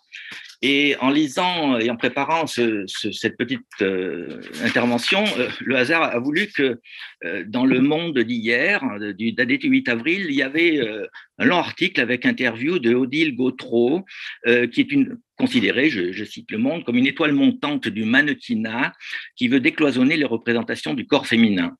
Et c'était très intéressant de voir ces, déclarations. Euh, je vous invite à, lire ce, long, cette longue interview euh, et article où elle disait, je cite, Notre rapport au monde est largement déterminé par les images qu'on absorbe. Je joue à changer les codes. Et elle citait ce mouvement euh, venu des États-Unis, body positive, et qui se développe un petit peu en France, qui invite donc les, les femmes, mais moi je pourrais dire de manière plus générale l'ensemble des humains, à s'exhiber fièrement qu'important, euh, leur morphologie, leur âge, leur couleur de peau ou leur handicap. Donc, euh, dans cette exposition, c'était euh, une partie de, ces photos. on pouvait effectivement interroger aussi au travers de ces exemples la question de la sensualité, de la beauté féminine, du rapport aussi d'une mère avec son enfant, fut-elle en, fauteuil roulant, ou bien encore à la fois une vision très technologique, très moderne au travers de, de, cette personne qui a perdu un bras et qui en a créé lui-même. C'est un ingénieur artificiel qu'aujourd'hui il commercialise. et puis aussi cette, euh, cette photo et, cette rencontre avec euh, cette personne dont sans doute vous avez entendu parler, qui, est un des premiers à avoir subi une grève du visage, et évidemment qui se trouve à s'interroger face, face à un nouveau, euh, nouveau visage. parmi les photos, il y avait ces, ces, deux photos de Pauline et Eva, et qui sont euh, deux jumelles euh, qui sont euh, trisomiques. Et là, je, fais rapidement une citation de, de, leur père, qui est inscrite dans l'exposition, disant, bien sûr, on les regarde dans la rue, elles sont jumelles, elles sont belles et elles sont trisomiques, elles attirent le regard et ça ne me dérange pas, leur joie de vivre est mon cadeau. Un jour, un homme les entendant parler dans un langage qui n'appartient qu'à elle a demandé Mais quelle langue parle-t-elle Et il lui a répondu Elle parle mongolien. Vous ne parlez pas le mongolien, vous?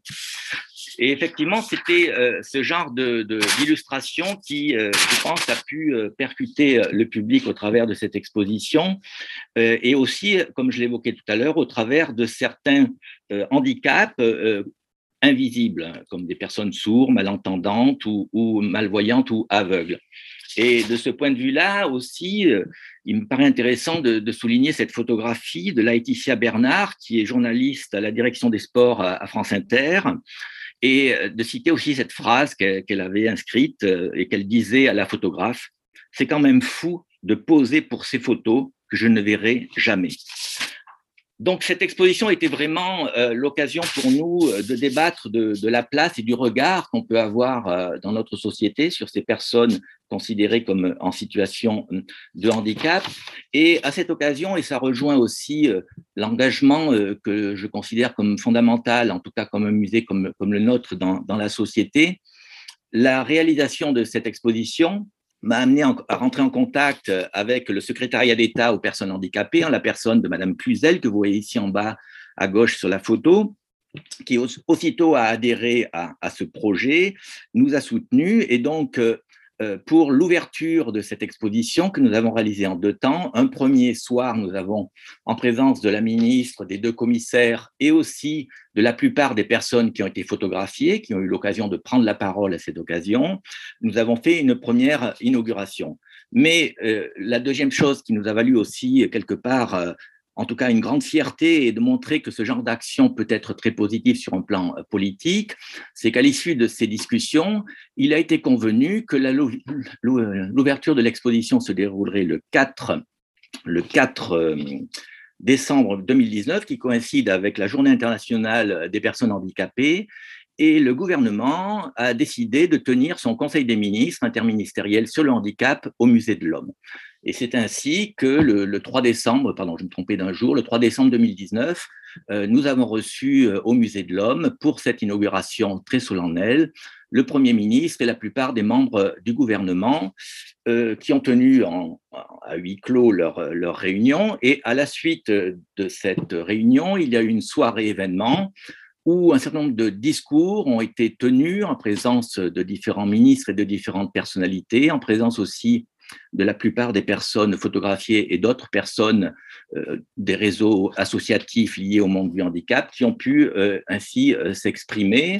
avec des prises de parole des uns et des autres. Et puis, ce qui me paraît important aussi, c'était qu'à cette occasion, la plupart des patrons des chaînes télévisées françaises étaient sur place et il y a eu une signature d'une charte du CSA sur la représentation du handicap dans les médias audiovisuels et pour bien insister aussi, essayer. Euh, tout à l'heure, quelqu'un parlait d'invisibilité, je pense, dans une des discussions, de montrer aussi un petit peu ces personnes qui sont souvent invisibles dans les médias comme dans l'espace public ou sur les, photos qu'on peut voir euh, orner euh, nos places dans nos villes et nos campagnes. Donc c'était vraiment un moment important, d'autant qu'il faut aussi rappeler que euh,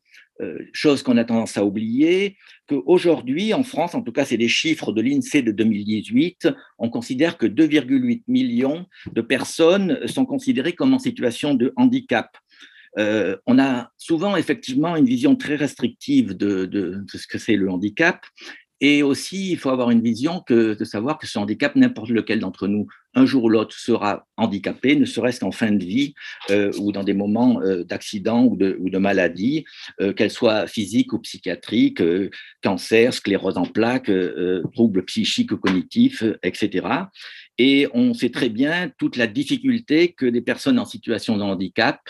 comme d'autres, on l'a évoqué tout à l'heure, euh, pour leur couleur de peau ou leur origine, peuvent être stigmatisés, rejetés, discriminés, et comment il leur est souvent difficile de trouver euh, donc un travail euh, véritable, puisque les pourcentages, là aussi, sont assez frappants. Le taux de chômage des personnes en situation de handicap est le double des personnes entre guillemets valides. Donc, cette exposition, de ce point de vue-là, malgré le fait que une large partie de, elle n'a pas pu être vue à cause du, du, Covid. On a néanmoins, je trouve, un, un grand écho dans la presse qui, qui l'a relayé et puis, euh, on a même eu le, soir de cette inauguration la, visite de personnalités éminentes, à commencer euh, par l'épouse du président de, la République, pour vous montrer que même sur un sujet comme celui-ci, on peut, on peut arriver à bouger euh, un monde peut-être qui ne vient pas forcément visiter nos, nos expositions, en tout cas l'exposition photo dans, notre, dans notre propre musée. Euh, avec les deux commissaires, nous ne souhaitions pas en rester là, et comme euh, finalement cette exposition n'a pas pu être vue énormément euh, par beaucoup de gens au Musée de l'Homme, on a décidé de la faire sortir hors les murs. Et donc, on a fait une première réalisation pour la date anniversaire de cette exposition, coïncidant une fois de plus à la Journée internationale du handicap, donc le 3 décembre 2020. Euh, pendant un mois, l'exposition a été affichée euh, sur les grilles de la mairie du 16e arrondissement qui voisine le musée de l'homme. Et puis, pour ceux que ça intéresse, suite à une discussion avec l'hôtel de ville de Paris, cette exposition sera sur les grilles du parc autour de la Tour Saint-Jacques, donc en plein centre de Paris, et donc sera une manière de de porter euh, à la vue de tout le monde ces personnes en beauté euh, telles qu'elles ont été pu être photographiées euh, par donc Astrid Dicrola Lanza. pour terminer, au travers de cette photo qui est, me semble-t-il, une des photos emblématiques de, de cette exposition, je voudrais citer la phrase qui était très touchante, qui a pu être dite par une des personnes photographiées à l'occasion de cette exposition. Je la cite, Nous subissons tellement de rejets dès l'enfance, à l'adolescence et même une fois adulte, que cette entrée au musée de l'homme me donne l'impression que pour une fois, je suis accepté comme les autres humains. Euh, ce sera ma conclusion. Je vous remercie. Merci beaucoup, euh, merci beaucoup André Delpech. Euh, je vous propose, sans plus attendre, que nous entendions maintenant Christine Barthes, du musée du Quai Branly, qui a été commissaire de l'exposition À toi appartient le regard. Christine Barthes, vous êtes responsable de l'unité patrimoniale des collections photographiques du musée du Quai Branly Jacques Chirac. Et je vous passe maintenant la parole. Nous prendrons ensuite euh, l'ensemble des questions pour euh, conclure cet après-midi. Merci pour cette invitation. Alors, donc, euh, je vais revenir sur cette, euh, exposition euh, et je vais vous proposer de la, reparcourir rapidement ensemble en, en, revenant sur quelques, quelques points clés, quelques enjeux qui se sont, qui sont dessinés pendant la préparation et puis pendant l'exposition elle-même. Euh, alors c'est vrai qu'on a effectivement parlé de visibilité et d'invisibilité. Euh, j'ai beaucoup apprécié les communications, notamment ce matin, sur la, question du genre, et j'ai trouvé beaucoup d'écho avec, euh, avec les questions qui se posent sur mes, mes centres d'intérêt et de, et de recherche. Euh, cette exposition, donc, elle a eu lieu entre la, elle a ouvert la fin du mois de juin. Elle devait ouvrir euh, à la fin du mois de mars et évidemment l'ouverture a été décalée euh, en raison du, Covid. Elle a finalement eu lieu euh, dans une période pas trop mauvaise puisqu'elle s'est ouverte euh, le, le, 30 juin et elle a dû se terminer trois jours plus tôt que la date prévue euh, à, la, fin octobre avec le nouveau confinement. Donc c'est vraiment une exposition qui a trouvé sa place pile entre deux, confinements, qui a peut-être pas trouvé tout le public qu'elle aurait dû, mais qui a quand même été assez visitée. c'est une exposition qui a été montée qui a demandé 4-5 ans de, de, travail en fait, mais qui, euh, mais qui se situe dans la, vraiment dans le droit fil des préoccupations du, du musée, qui se sont dessinées depuis, euh, depuis l'ouverture en, en, 2006, où euh, on s'est posé la question de la, de la, de la visibilité et de la de l'étude de, la création contemporaine mondiale. Et par mondial, j'entends le monde entier et pas seulement comme ce qu'on voit le plus souvent ou ce qu'on connaît le mieux, en tout cas en, Europe, qui est euh, la production euh, des artistes euh, européens ou, ou états-uniens. Donc, euh, depuis 2006, le musée du, du Quai Branly a essayé de, mettre en place en fait euh, toute une série d'actions pour essayer de mieux connaître cette création, spécifiquement par le biais de la, photographie, puisqu'on partait euh, d'une collection historique assez, assez ample, et que euh, on a décidé à ce moment-là de se pencher d'un peu plus près sur cette création photographique internationale, puisqu'on a fait le constat que finalement, euh, dans ce paradoxe de, ce monde mondialisé, euh, on pense que les, communications, que les transports sont euh, assez faciles pour aller d'un endroit en autre. Et en fait, quand on creuse un peu la question, on s'aperçoit assez vite qu'on connaît en réalité très mal ces productions, qu'on manque beaucoup d'outils pour mieux les connaître. Et donc, depuis 2006, on a mis en place un programme notamment d'acquisition euh, mais aussi un programme de, résidence qui nous permet de soutenir des travaux de, photographes du, euh, monde entier. Euh, de, soutenir ce travail, mais aussi de le produire, de le faire entrer en collection. Donc ça nous a permis de, prospecter, de voir des choses et de creuser la question de façon assez, assez approfondie. on avait aussi mis en place à partir de, 2007 la biennale Photoquet, qui a eu cinq éditions jusqu'en 2015 et qui, euh, et qui visait justement à, donner une meilleure visibilité à des productions internationales vraiment mal, mal connues. Mais euh, finalement, cette, biennale qui se situe à l'extérieur du musée, dans l'espace euh, des, bords de Seine, des quais, permettait de, de, montrer certes des, des productions, mais d'une façon un petit peu panoramique, comme ça, euh, avec un, but qui était finalement de montrer justement le fait qu'il y avait beaucoup de choses qui se produisaient, mais qui en même temps euh, subissaient le revers du panoramique, c'est-à-dire le fait qu'on ne pouvait pas creuser euh, la question très attentivement et notamment monter un vrai projet curatorial. Donc à partir de, 2015, où on a stoppé justement la, production de cette biennale photoquet, la direction du musée m'a demandé de penser à un, projet qui se ferait cette fois dans le musée à l'intérieur, euh, et donc un projet d'exposition. Et, euh, je, le dis parce qu'il y a un lien finalement assez important, euh, le fait de, tout d'un coup, après avoir passé quand même des années de recherche sur ces, sur ces artistes, sur ces photographes, d'avoir la possibilité de montrer les choses en vrai dans l'espace du musée et dans le grand espace du musée, puisqu'on occupait les, les 2000 mètres carrés du, du rez-de-jardin, ça a constitué pour moi vraiment une bouffée d'air. Et euh, ça peut expliquer euh, une partie des, choix que j'ai faits euh, sur, certaines, sur certaines œuvres notamment. Donc, merci euh, de me donner la parole et de me la donner dans ce cadre des cas pratiques, puisque effectivement, moi, j'ai du mal à faire autrement que parler euh, à partir des images. Donc, euh, on va, on va balayer ces images. Je reviens brièvement sur, la, sur ce long titre. À toi appartient le regard et la liaison infinie entre les choses, puisque c'est un titre qui agit comme un comme une série de mots-clés en fait qui vont être déclinés dans, dans l'exposition. Mais c'est une, une, citation, euh, tiens, j'ai oublié les guillemets, une citation d'un écrivain euh, allemand qui s'appelle Ludwig Ulsen, euh, une citation donc, qui date du 19e siècle et qui parle de, la façon dont le regard agit dans la construction de la vision, dans la construction d'un paysage. L'auteur parle d'une traversée qu'il fait dans un paysage et dans un paysage étranger, euh, et comment en découvrant les, chutes du Rhin, tout d'un coup, il, s'aperçoit de ce paysage magnifique et il analyse la façon dont son œil euh, fonctionne.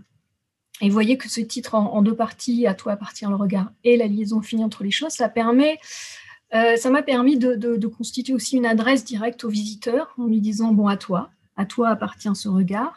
euh, à toi de jouer, ça voulait dire ça aussi. Et euh, la liaison infinie entre les choses, c'était une façon de, signaler qu'on avait parlé d'associer des choses et les associer de façon infinie. Donc regarder, bien regarder, et puis aussi décaler son regard et décentrer, décentrer les choses. Donc pour avancer concrètement dans l'exposition, euh, j'ai fait le choix en ouverture de montrer une, une œuvre très euh, spectaculaire de Samuel Fosso qui travaille sur la, avec l'autoportrait en se, en se photographiant lui-même depuis euh, plusieurs dizaines d'années maintenant, avec une œuvre tout à fait spectaculaire qui a été montrée là pour la première fois, qui s'appelle 666 et qui est constituée de 666 autoportraits. Donc il fallait euh, concevoir un, vraiment un espace spécifique pour cette pièce. Et ça m'a paru important tout de suite de la mettre en entrée, de façon à ce que le vertige dans lequel est, plongé le, visiteur dans cette grande spirale de, visages qui lui font face, euh, permettait de mettre au premier plan de mettre de façon évidente dès le début l'accent sur le, corps du visiteur, la question de la perception, comment le visiteur tout d'un coup, dès l'entrée de l'exposition, était face à quelque chose de complètement inattendu. mais aussi quelque chose de très simple à voir, c'est-à-dire qu'on est face à face avec un visage, un visage qui nous regarde. Donc c'était une bonne question, une bonne façon pour moi de, poser tout de suite la question de la perception et la question du vis-à-vis, euh, la question de l'altérité aussi. Avec ce, du coup, après ce préambule, on arrivait dans une, première partie euh, qui, était là aussi euh, centrée sur cette question du, point de vue, avec des, travaux de, ici d'une artiste du Costa Rica qui avait travaillé en Argentine, une artiste mexicaine qui avait travaillé en Islande, donc avec toutes les deux des questions sur la euh, l'acte de photographier, qu'est-ce que c'est que de découper un, morceau du monde, euh, qu'est-ce que c'est que de, cadrer dans un viseur euh, une portion du monde, qu'est-ce que ça, qu'est-ce que ça signifie? Dans cette partie-là était montré aussi le travail de José Luis Cuevas, un artiste mexicain qui était parti lors d'une résidence, justement les, résidences photographiques du musée, parti au Japon. Euh, et qui nous l'a proposé euh, un, regard euh, assez personnel où il essayait d'aller à la rencontre de, l'univers littéraire de Kanzaburo Oe. Donc là aussi un, décentrement, un, décentrement volontaire et, assez difficile à réaliser de la part du, photographe. le choix de d'exposition visait à, exposer ces, 26 artistes qui étaient choisis non pas euh, en raison de leur diversité ou de leur euh, euh, origine géographique, mais sur, la, sur les œuvres vraiment ou sur leur parcours. et de ne pas créer non plus de, de, séquences trop étanches entre des, des, jeunes artistes, des artistes plus reconnus, et au contraire essayer de provoquer des, des relations assez fécondes entre ces différents univers. Donc on pouvait avoir ici le, travail de la, la grande photographe sud-africaine Jo Ratcliffe, qui euh, coexistait avec le travail d'un tout jeune euh, photographe thaïlandais qui s'appelle Lekiatiri Gajon, avec aussi le, travail de Gai Tilim, autre euh, photographe sud-africain, lui aussi bien connu. Donc, on arrivait d'emblée dans cette question de, comment on regarde, qu'est-ce que ça signifie de, euh, poser son regard euh, à travers un appareil photo, de choisir euh, ce qu'on regarde et de, cadrer, de garder une image de, ce qu'on a vu, chose qu'on voit très bien dans le travail de, de Lim. Et on abordait ensuite la deuxième partie, qui était une deuxième partie assez, assez, assez courte en fait en termes de, en termes de place dans l'exposition, mais qui était une partie importante puisqu'elle traitait de, l'image comme, euh, comme, un, comme un modèle, comme un support de, de, projection, comme un support d'identification aussi. Et on avait euh, là euh, le travail très important de Santumo Fokank avec cette œuvre qui s'appelle The Black Photo Album. Et euh, Santumo Fokank est un artiste sud-africain qui est juste décédé en début d'année 2020. Euh, avec cette œuvre euh, qui, euh, qui, avait une importance vraiment grande pour moi et dont j'avais demandé au scénographe de lui donner une, grande importance dans, le, parcours. Et voyez avec cette injonction, là aussi, comme on l'a vu dans le titre, avec à toi, avec cet ordre quasiment qui nous est donné, Look at me, regarde-moi, avec ce, ce, diaporama où il reproduit des, des images du début du XXe siècle de la bourgeoisie noire sud-africaine, images qui avaient été devenues qui avait été oublié et qui était devenu en fait euh, assez euh, invisible dans notre euh, espace mental commun. Et cette pièce a eu un, vrai retentissement sur les visiteurs. J'ai passé vraiment beaucoup de temps dans l'exposition à, observer comment les visiteurs regardaient ou passaient vite dans certaines œuvres. Et celle-ci, clairement, avait un pouvoir de, de fascination, d'attraction qui fonctionnait très très bien quand je parlais de la liaison infinie entre les choses, l'idée c'était aussi de mettre des œuvres en rapport et notamment des œuvres qui n'avaient jamais été montrées ensemble. Euh, ici, une vue euh, pendant l'accrochage de la série African Spirits de, Samuel Fosso, donc euh, le, même, artiste qu'on a vu en introduction, avec une série là qui, date de 2008 et que le musée avait acquis en, 2010, je crois, donc il, y a, plus de dix ans maintenant qui est une, série vraiment importante qui s'appelle African Spirits, où Samuel Fosso, toujours sous le biais de l'autoportrait, rejoue des figures, des grandes icônes noires, que ce soit des, figures des, luttes pour les droits états-uniens ou que ce soit des, grandes figures africaines. Et, cette série-là, qui avait été exposée par, par, par fragments, a été exposée là de façon plus large. Il n'y a pas la totalité des images mais elle était montrée là, donc en conjonction avec cette, pièce de, de qui parlait du, rapport au, modèle. Et, on a entendu évidemment euh, des choses sur le modèle noir euh, depuis, euh, ce matin et, cet après-midi. du coup, la présentation de cette œuvre fin juin a rencontré un, écho évidemment significatif parce que tout d'un coup, dans le contexte de, Black Lives Matter, des, visiteurs ont témoigné, m'ont dit mais alors cette œuvre-là, effectivement, ça veut dire quelque chose. Et euh, c'était à la fois une conjonction euh, de, calendrier, mais c'était aussi la, reconnaissance du fait que là, le, but de Samuel Fosso trouvait, euh, son, son, aboutissement, puisqu'il dit vraiment qu'il a voulu rejouer ses figures pour que, ces grandes images trouve la place, trouve une place dans un musée, et que ces grandes figures euh, importantes de, l'histoire noire est, vraiment euh, un, endroit de, visibilité. Donc, elle a trouvé à ce moment-là euh, son public, et elle a trouvé son public à un moment particulièrement significatif. Elle était montrée avec, euh, avec une pièce d'Oscar Munoz, qui est ce grand artiste euh, colombien qui travaille beaucoup sur la question de la disparition des images. Donc là, vous voyez aussi encore une installation qui parle de photographie, mais sans euh, nécessairement montrer des photographies dans un cadre, avec là la, main de l'artiste qui, intervient en, permanence pour changer l'ordre des images et leur, leur donner une... les faire disparaître ou les faire réapparaître comme ça de façon indéfinie. Donc je vais avancer un petit peu plus pour arriver dans la troisième partie, les images se entre elles. On, va aborder là encore plus, je vais dire, la question de la, de la, liaison, euh, de la liaison entre les choses avec, euh, avec des œuvres de Camélie, le roman algérien 1, le roman algérien 2 et The Storyteller. Donc ici, des œuvres qui faisaient euh, une, part importante au montage, euh, donc au cinéma, euh, à des associations d'images qui permettent de, raconter des, nouvelles histoires. Et dans ces, œuvres, il y avait une œuvre assez, assez importante de ce jeune artiste singapourien, Ori Han, qui qui combinait une, installation, un film, et qui constituait en fait une espèce de, leçon, hein, de leçon, de conférence très, très ironique et très brillante aussi, euh, qui avait le don de, scotcher les visiteurs. C'est une, performance, enfin une œuvre qui, dure une heure, mais où,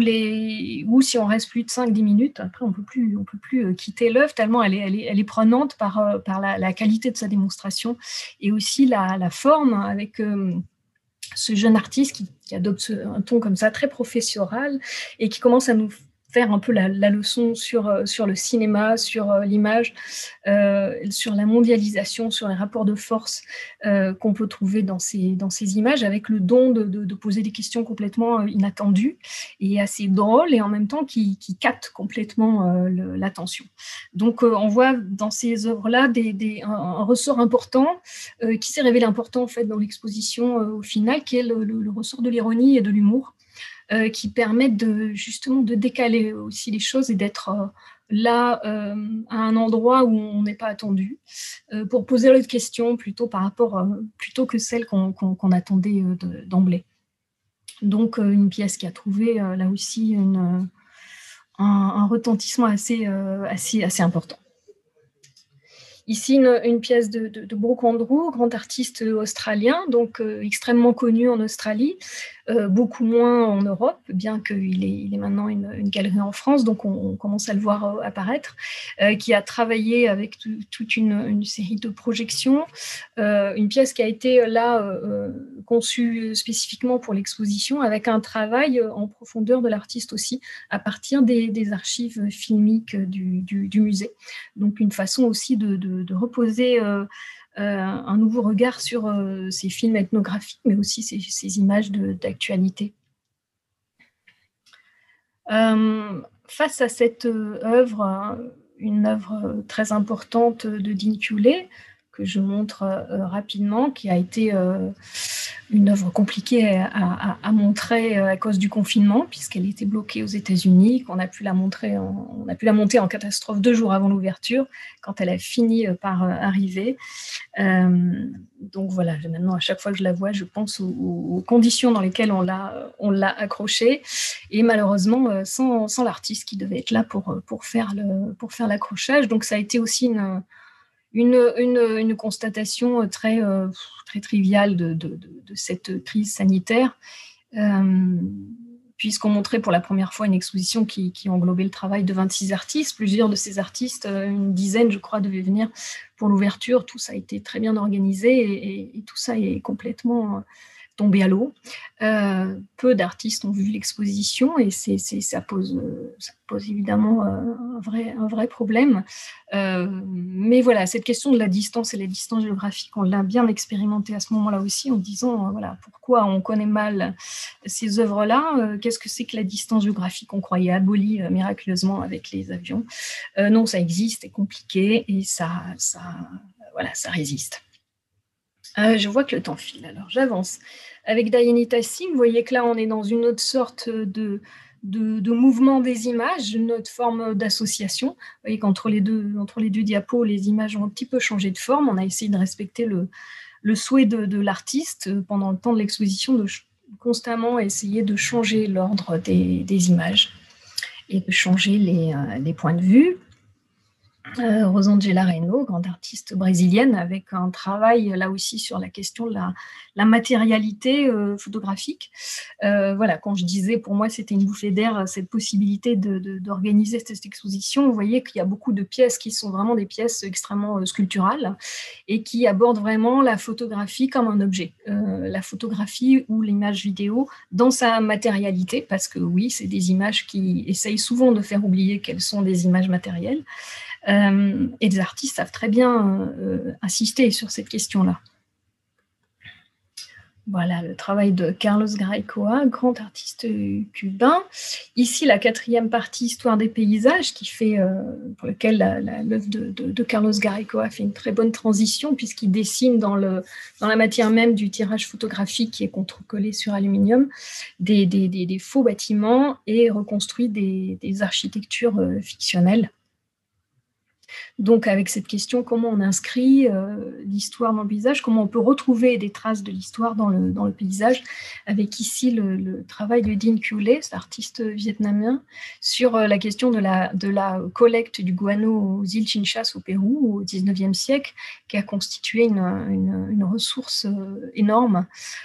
pour, pour, pour l'industrie et qui a amené les États-Unis à essayer de s'approprier plusieurs îles où étaient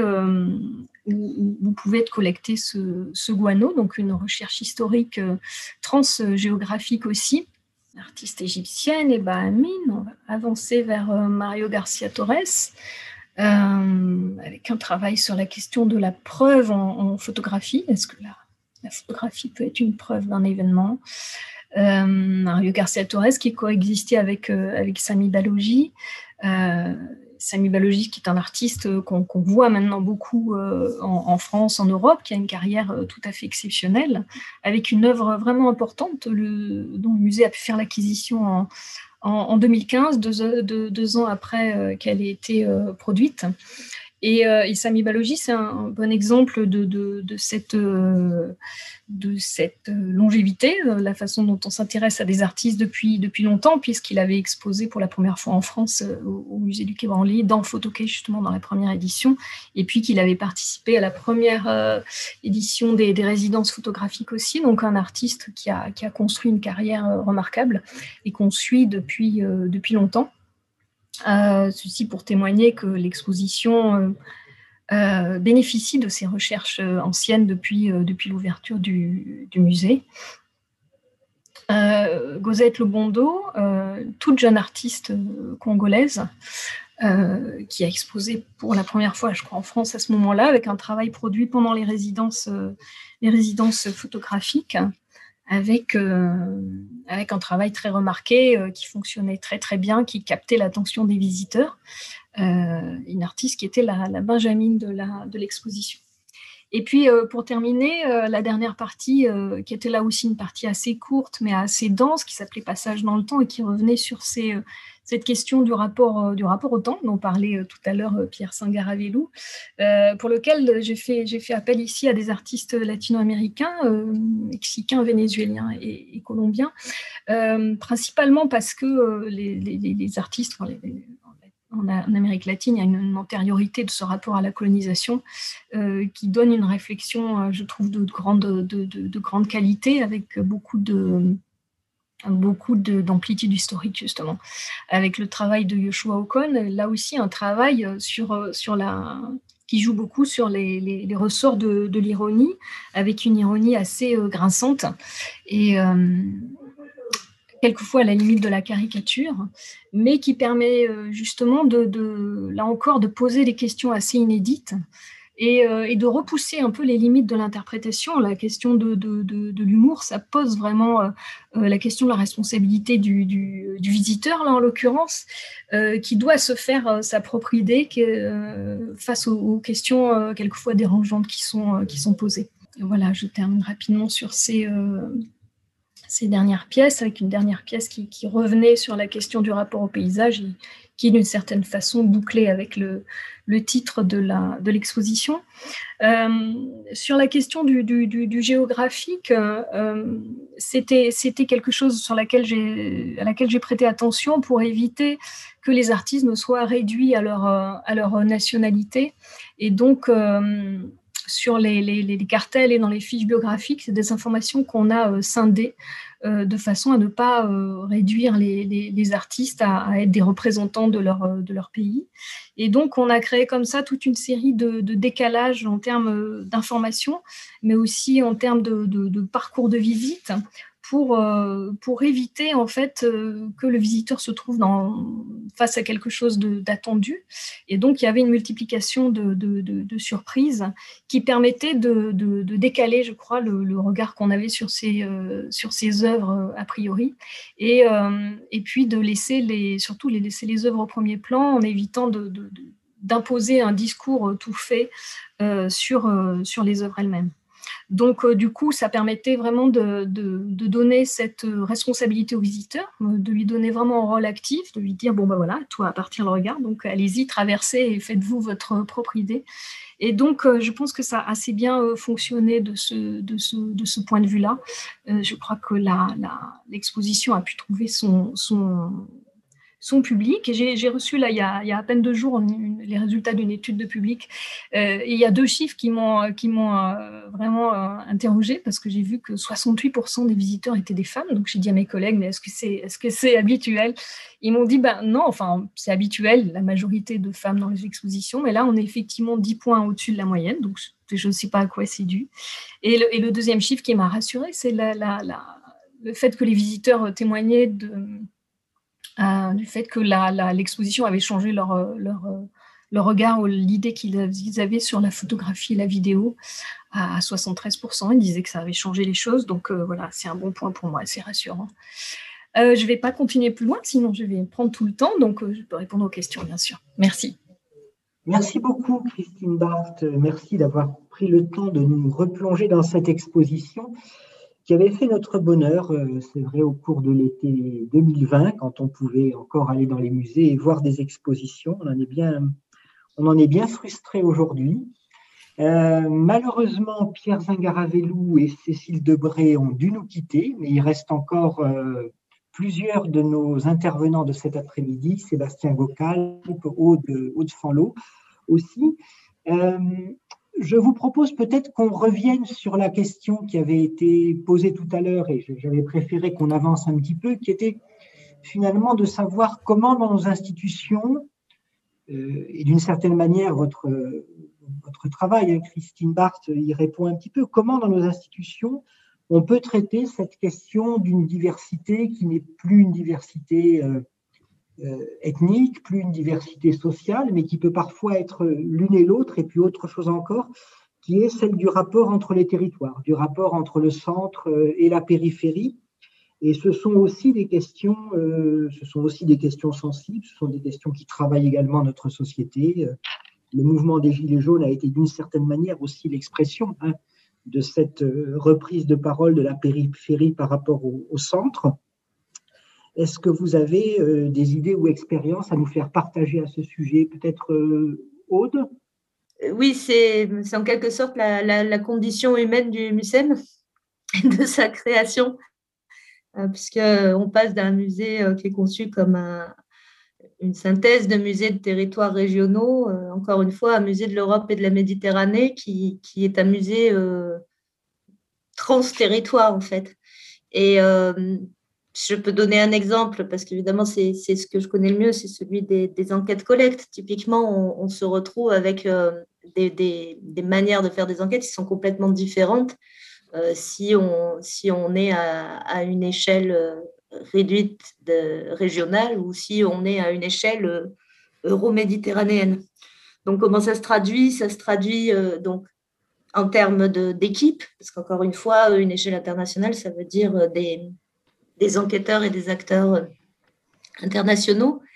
Ça se traduit par des, des, des, des, des comment dire, un principe un peu d'échantillonnage plutôt que de comparatisme qui serait un petit peu immodeste, je pense, mais euh, sur, euh, sur des comparaisons sur différents territoires. Et puis ça se traduit aussi par une sorte de, manière d'aborder les choses, beaucoup plus par la question des circulations. J'ai évoqué euh, Barvalo, c'est un, exemple caractéristique d'une d'une manière de faire une enquête à partir euh, d'une communauté qui est dans l'itinérance, qui est sur euh, euh, une, échelle, de, circulation très large. Je peux donner juste aussi un, exemple qui me semble intéressant, c'est ce qu'on a fait avec le, le chercheur Raphaël Botivo, qui, est, qui est resté deux ans chez nous pour un travail à la fois de programme de recherche et d'acquisition et qui montre un petit peu les, transformations qu'on a pu faire à ce sujet. Euh, lui, il a travaillé sur euh, vraiment un territoire régional et les collections qui sont associées à ce territoire, c'est-à-dire euh, en gros le, Briançonnais et un, un, territoire alpin donc très cadré. À travers ça, il a relu repris nos collections liées aux figures du passage sous toute forme, hein. alors depuis euh, la transhumance euh, liée à nos collections euh, du monde rural jusqu'au jusqu'au tourisme. Et il a complètement retravaillé sur ce territoire à partir d'une enquête sur les, sur les mobilités en fait, transnationales, les mobilités de part et d'autre de la frontière des migrants et sur les réseaux à la fois de solidarité, d'opposition, etc., qui, se, qui, se, qui, qui, qui, qui, euh, qui facilite ou, ou euh, au contraire entrave euh, ce passage. Et, et voilà, c'était une manière de relire nos collections sur les figures du passage, c'est une manière de reprendre et d'articuler d'une certaine manière des échelles régionales et, transnationales. Merci encore pour vos, vos interventions. Alors, j'avais peut-être une question en réserve quand même, qui rejoint finalement les discussions que nous avons eues au sein du comité d'organisation de, ces journées, quand on a souhaité euh, consacrer toute une journée autour de la question de la prise en compte de la diversité, des diversités, diversité de genre, diversité euh, ethnique, décentrement du, du regard. Ce sont aujourd'hui des sujets de recherche euh, dans le monde scientifique, dans le monde académique. Ce sont des sujets, on l'a vu, dont les institutions publiques patrimoniales se saisissent, ce ne sont pas non plus des sujets qui font consensus au sein de, la société. Euh, ce sont des sujets de débat et parfois de débats violents au sein du, monde de la recherche. Ce sont des sujets aussi qui peuvent euh, provoquer ou inciter à la contradiction ou à l'opposition. Est-ce que dans vos différentes expériences donc de, euh, de conservateurs, de commissaires d'exposition, est-ce que vous avez été confronté, vous, à ces refus, à ces oppositions à la diversité? Et si oui, comment est-ce que vous avez été amené à les traiter Je peux dire un mot là-dessus. Euh, je peux observer effectivement aujourd'hui, euh, ça rejoint ce que je disais tout à l'heure par rapport au positionnement qu'on a en tant qu'institution publique et, musées nationaux en l'occurrence, euh, des fois de vouloir faire des sujets d'exposition dont il s'avère que, on sait que par, définition, c'est des sujets sensibles dès le départ, qui peuvent susciter débat, voire, voire des, des, de graves polémiques. Et, il me semble qu'aujourd'hui, euh, il y a eu un, séminaire de l'INP il n'y a pas si longtemps sur censure et patrimoine, euh, que euh, aussi, malheureusement, on, a une certaine tendance à s'auto-censurer. alors, soi-même ou nos, hiérarchies, nos institutions, pour pas aborder des sujets qui peuvent qui peuvent paraître parfois euh, euh, voilà, euh, sujet à polémique. je pourrais citer un exemple tout bête, hein, mais, mais on a fait une exposition l'an passé sur l'alimentation qu'on a appelée Je mange donc je suis. Et évidemment, à un moment donné, on, parlait de l'alimentation carnée et l'équipe des expositions avait imaginé de, présenter cette fameuse robe de viande qui se trouve à, Beaubourg. Et, là, voilà, donc il y a eu un, un, souhait finalement, on a une sorte de, l'injonction de ne, pas la présenter parce que par les mouvements qu'il peut y avoir autour des, mouvements véganes et autres, de ne pas faire de la provocation. Et je trouve ça embêtant, voire, grave, parce qu'effectivement, c'est un sujet très, très sensible. Hein. et je ne rappellerai pas, mais si, je le rappelle pour mémoire, la question des, caricatures et des, caricatures de, Charlie Hebdo. Euh, voilà, on est sur des sujets qui peuvent euh, susciter quand même des débats euh, très graves, aboutir à des drames. Et, et c'est vrai qu'il y a un moment donné de savoir jusqu'où on peut aller. Euh, et, puis même, même dans des musées d'anthropologie, des fois, euh, où on peut se, on peut se prendre, excusez-moi l'expression, de se prendre les pieds dans le tapis aussi au nom de la bien-pensance, à ne pas vouloir provoquer, à vouloir respecter. Et, c'est vrai que dans un, une, dans un pays comme la France, euh,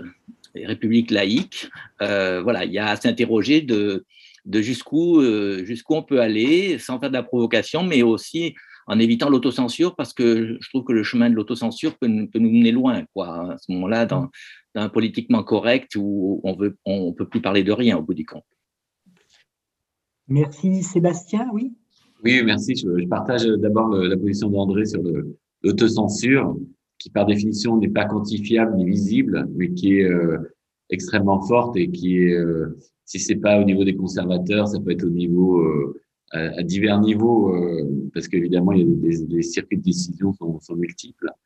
Euh, rappelez aussi que ce, qu'on, ce que nous, en tout cas, on, repère dans notre musée, mais je pense que c'est pour le cas de tous les musées, ce que les gens vont chercher euh, dans un musée, c'est un savoir euh, travaillé, un savoir établi, un, un repère. Et c'est, euh, c'est ce qui finalement, quand vous allez voir un musée, vous dites bon ben là je suis entre de bonnes mains entre quelques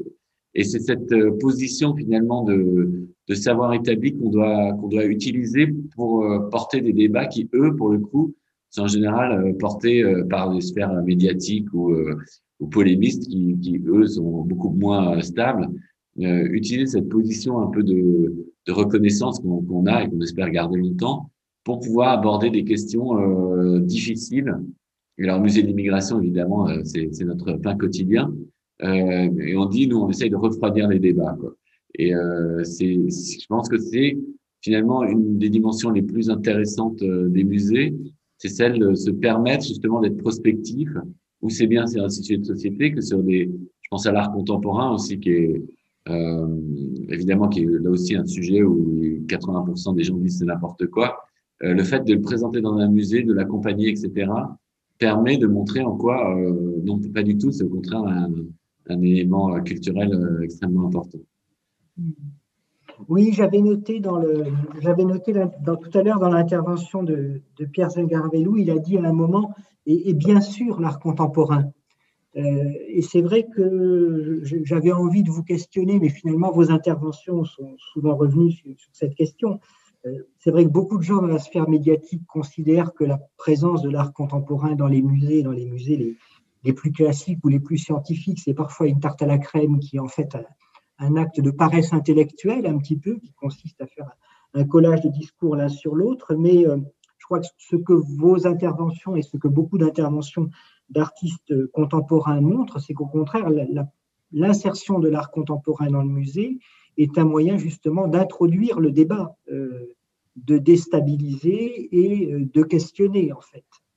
Oui, si je peux, si je peux répondre là-dessus, là, justement, avec cette exposition, ça faisait partie des, enjeux pour le, pour le musée du Quai Branly de, de montrer une exposition vraiment avec des artistes contemporains, une exposition que avec des, artistes contemporains. Et, ça permettait aussi justement de, de, leur laisser une parole assez, assez libre, étant donné que, que dans ce projet-là, il y avait vraiment une,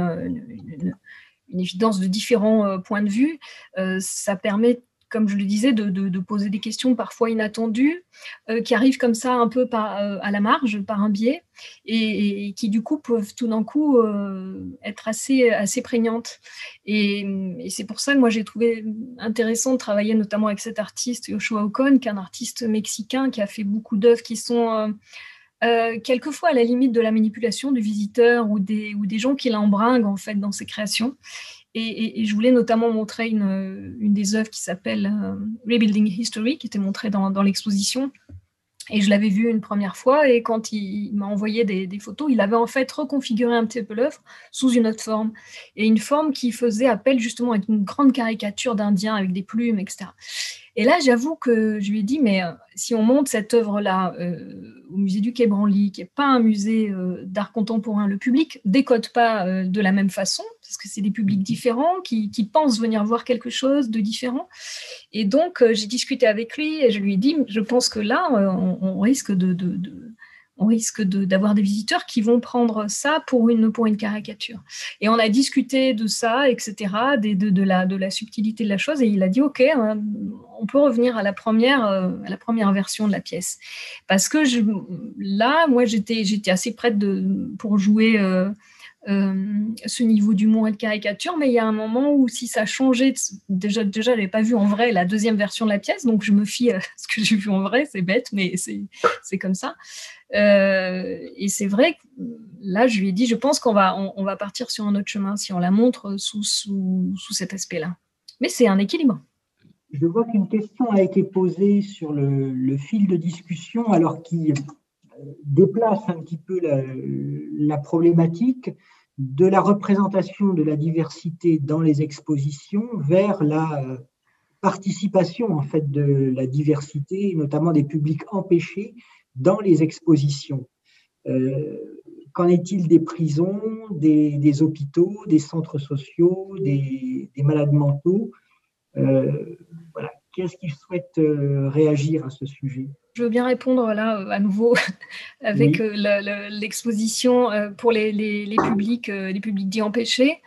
on a effectivement un, département des publics qui, pour les expositions au Quai Branly, propose des, des, fiches spécifiques qui s'adresse euh, notamment au public handicapé, handicapés mentaux. Et euh, c'est un exercice assez intéressant euh, d'essayer de produire en parallèle au cartel qui s'adresse un peu à tout le monde, un cartel spécifique un cartel simplifié. Et, et, j'ai fait l'expérience là sur la dernière exposition de, de, voir à quel point ça pouvait fonctionner bien. C'est-à-dire c'est vraiment un, exercice de, synthèse qui doit aboutir au, bah, à l'essentiel. Et finalement, j'ai trouvé ça assez intéressant, la façon dont ça réduisait certes le propos, mais, pas de façon euh, trop négative, de façon assez, justement, ça le tirait sur l'essentiel. Euh, mais j'imagine, selon les expositions, c'est pas toujours si facile à faire. Aude? Oui, peut-être aussi pour répondre à cette question euh, du côté des collections et de la représentation, qui est un peu différente de celle de la participation à, à des expositions et de l'accès, ce sont deux, de questions en miroir et en voilà, je, peux, je peux simplement dire que le, le, le c'est évidemment un, sujet, c'est un sujet compliqué. Nous, on se l'est posé beaucoup. Je parlais de l'exemple des migrations euh, et euh, faire euh, et quels objets au niveau des collections on peut collecter auprès, des, migrants. Comment est-ce qu'on peut aussi les représenter les représenter? Ça s'est passé assez concrètement aussi avec la collecte confinement qu'on a qu'on qu'on a lancée et qui évidemment à, une participation euh, qui était d'abord une, participation des publics habitués au musée euh, et, euh, confinés dans des espaces domestiques plutôt cossu et qui, du coup, se manifestait assez peu, le, enfin, rassemblait assez peu de témoignages de sans-abri ou de réfugiés ou, ou, ou de, d'autres formes d'enfermement parallèles, comme celle des, des, hôpitaux psychiatriques. Mais, mais, et du coup, c'est aussi la raison pour laquelle on a, on a engagé un postdoctorant qui maintenant travaille auprès des collectifs d'entraide pour euh, enquêter et, collecter auprès aussi de cette population. C'est un exemple et euh, il est certainement... Euh, voilà, on a aussi mené une enquête sur la prison des Baumettes, et sur, qui va être détruite. Et c'est une enquête à la fois patrimoniale, puisqu'il s'agissait de documenter l'écriture, toutes les formes d'écriture sur les murs des Baumettes, mais qui s'associait, donc qui était menée avec l'inventaire et qui s'associait à des entretiens euh, auprès, euh, auprès des, personnels de la, de la prison et euh, des prisonniers. C'est aussi un, c'est des exemples de, de, de, de manière de, de, aussi inclure, encore une fois, dans la problématique des collections et de la représentation dans les collections, ces questions. Merci André. Oui, euh, on n'a rien inventé, mais euh, on, est on a mis en chantier au Musée de l'Homme une pratique qui, se fait déjà dans, un certain nombre de musées. C'est aussi lié à l'épisode Covid hein, qui nous amène à, à réfléchir. De toute façon, euh, en plus, euh, nous, euh, au Musée de l'Homme, au Trocadéro en général, le, Covid a fait suite aux grèves, aux gilets jaunes. Tous les week-ends, on était fermés parce qu'on avait les gilets jaunes et la grève de la RATP. Donc, on a l'impression d'être dans un long tunnel un peu compliqué. Et donc, il y a, on fait notre service médiation fait un, gros travail en ce moment de visite guidée à distance. Hein. Alors, c'est c'est pas nouveau. Hein. Je sais que le Louvre, le musée de la Grande Armée l'occupe, etc. C'est avec un robot. En fait, euh, pas une visite virtuelle. Hein, euh, après, on peut discuter vocabulaire, mais c'est-à-dire qu'on a, on veut garder la présence d'un médiateur scientifique. Pour nous, on trouve que c'est très important dans un musée comme le nôtre, qui est à la fois un musée de société, un musée de sciences, qui est un médiateur scientifique, en tout cas pour les gens qui le souhaitent dans une visite accompagnée, donc avec un dialogue avec ce, médiateur scientifique. Simplement, au lieu qu'il ait le groupe qui le suive euh, dans le musée, dans les espaces, c'est un petit robot qui le suit, qui le filme, et euh, ben, un certain nombre de gens euh, via Internet, et ça peut évidemment toucher aussi bien les personnes lointaines, en zone, en zone rurale. Tout à l'heure, on parlait de, des centres et des périphéries. Ça peut être aussi des personnes dans des lieux qui ne peuvent pas sortir pour, pour différentes raisons, euh, prison ou autre. Euh, voilà, donc on va voir ce que, ce que ça donne et on est en train de mettre ça en chantier. On, espère être opérationnel à l'automne prochain. Voilà, ça fait partie des petites choses qui nous ont, bah, que, effectivement, ce qu'on vit en ce moment aussi va peut-être changer certaines de nos pratiques. Ça remplacera pas la visite réelle d'un musée, de voir des objets euh, pour de vrai, mais ça peut peut-être permettre de toucher un, un, certain public si je puis juste me, me permettre cette remarque, c'est que nos, nos, discussions montrent aussi un, un malaise qui malaise euh, de vocabulaire euh, qu'on a rencontré euh, sur d'autres sujets au cours de la journée. Parler des publics empêchés, parler de centres et de périphérie et de marge. voilà, dès qu'il y a ce type de détour sémantique, il y a embarras. Enfin, c'est le symptôme d'embarras, je pense, malgré tout, qu'il faut reconnaître. Il nous reste à vous remercier très vivement, vous qui avez participé à la table ronde et aux interventions de cet après-midi, mais aussi tous les participants de ces, de ces deux journées.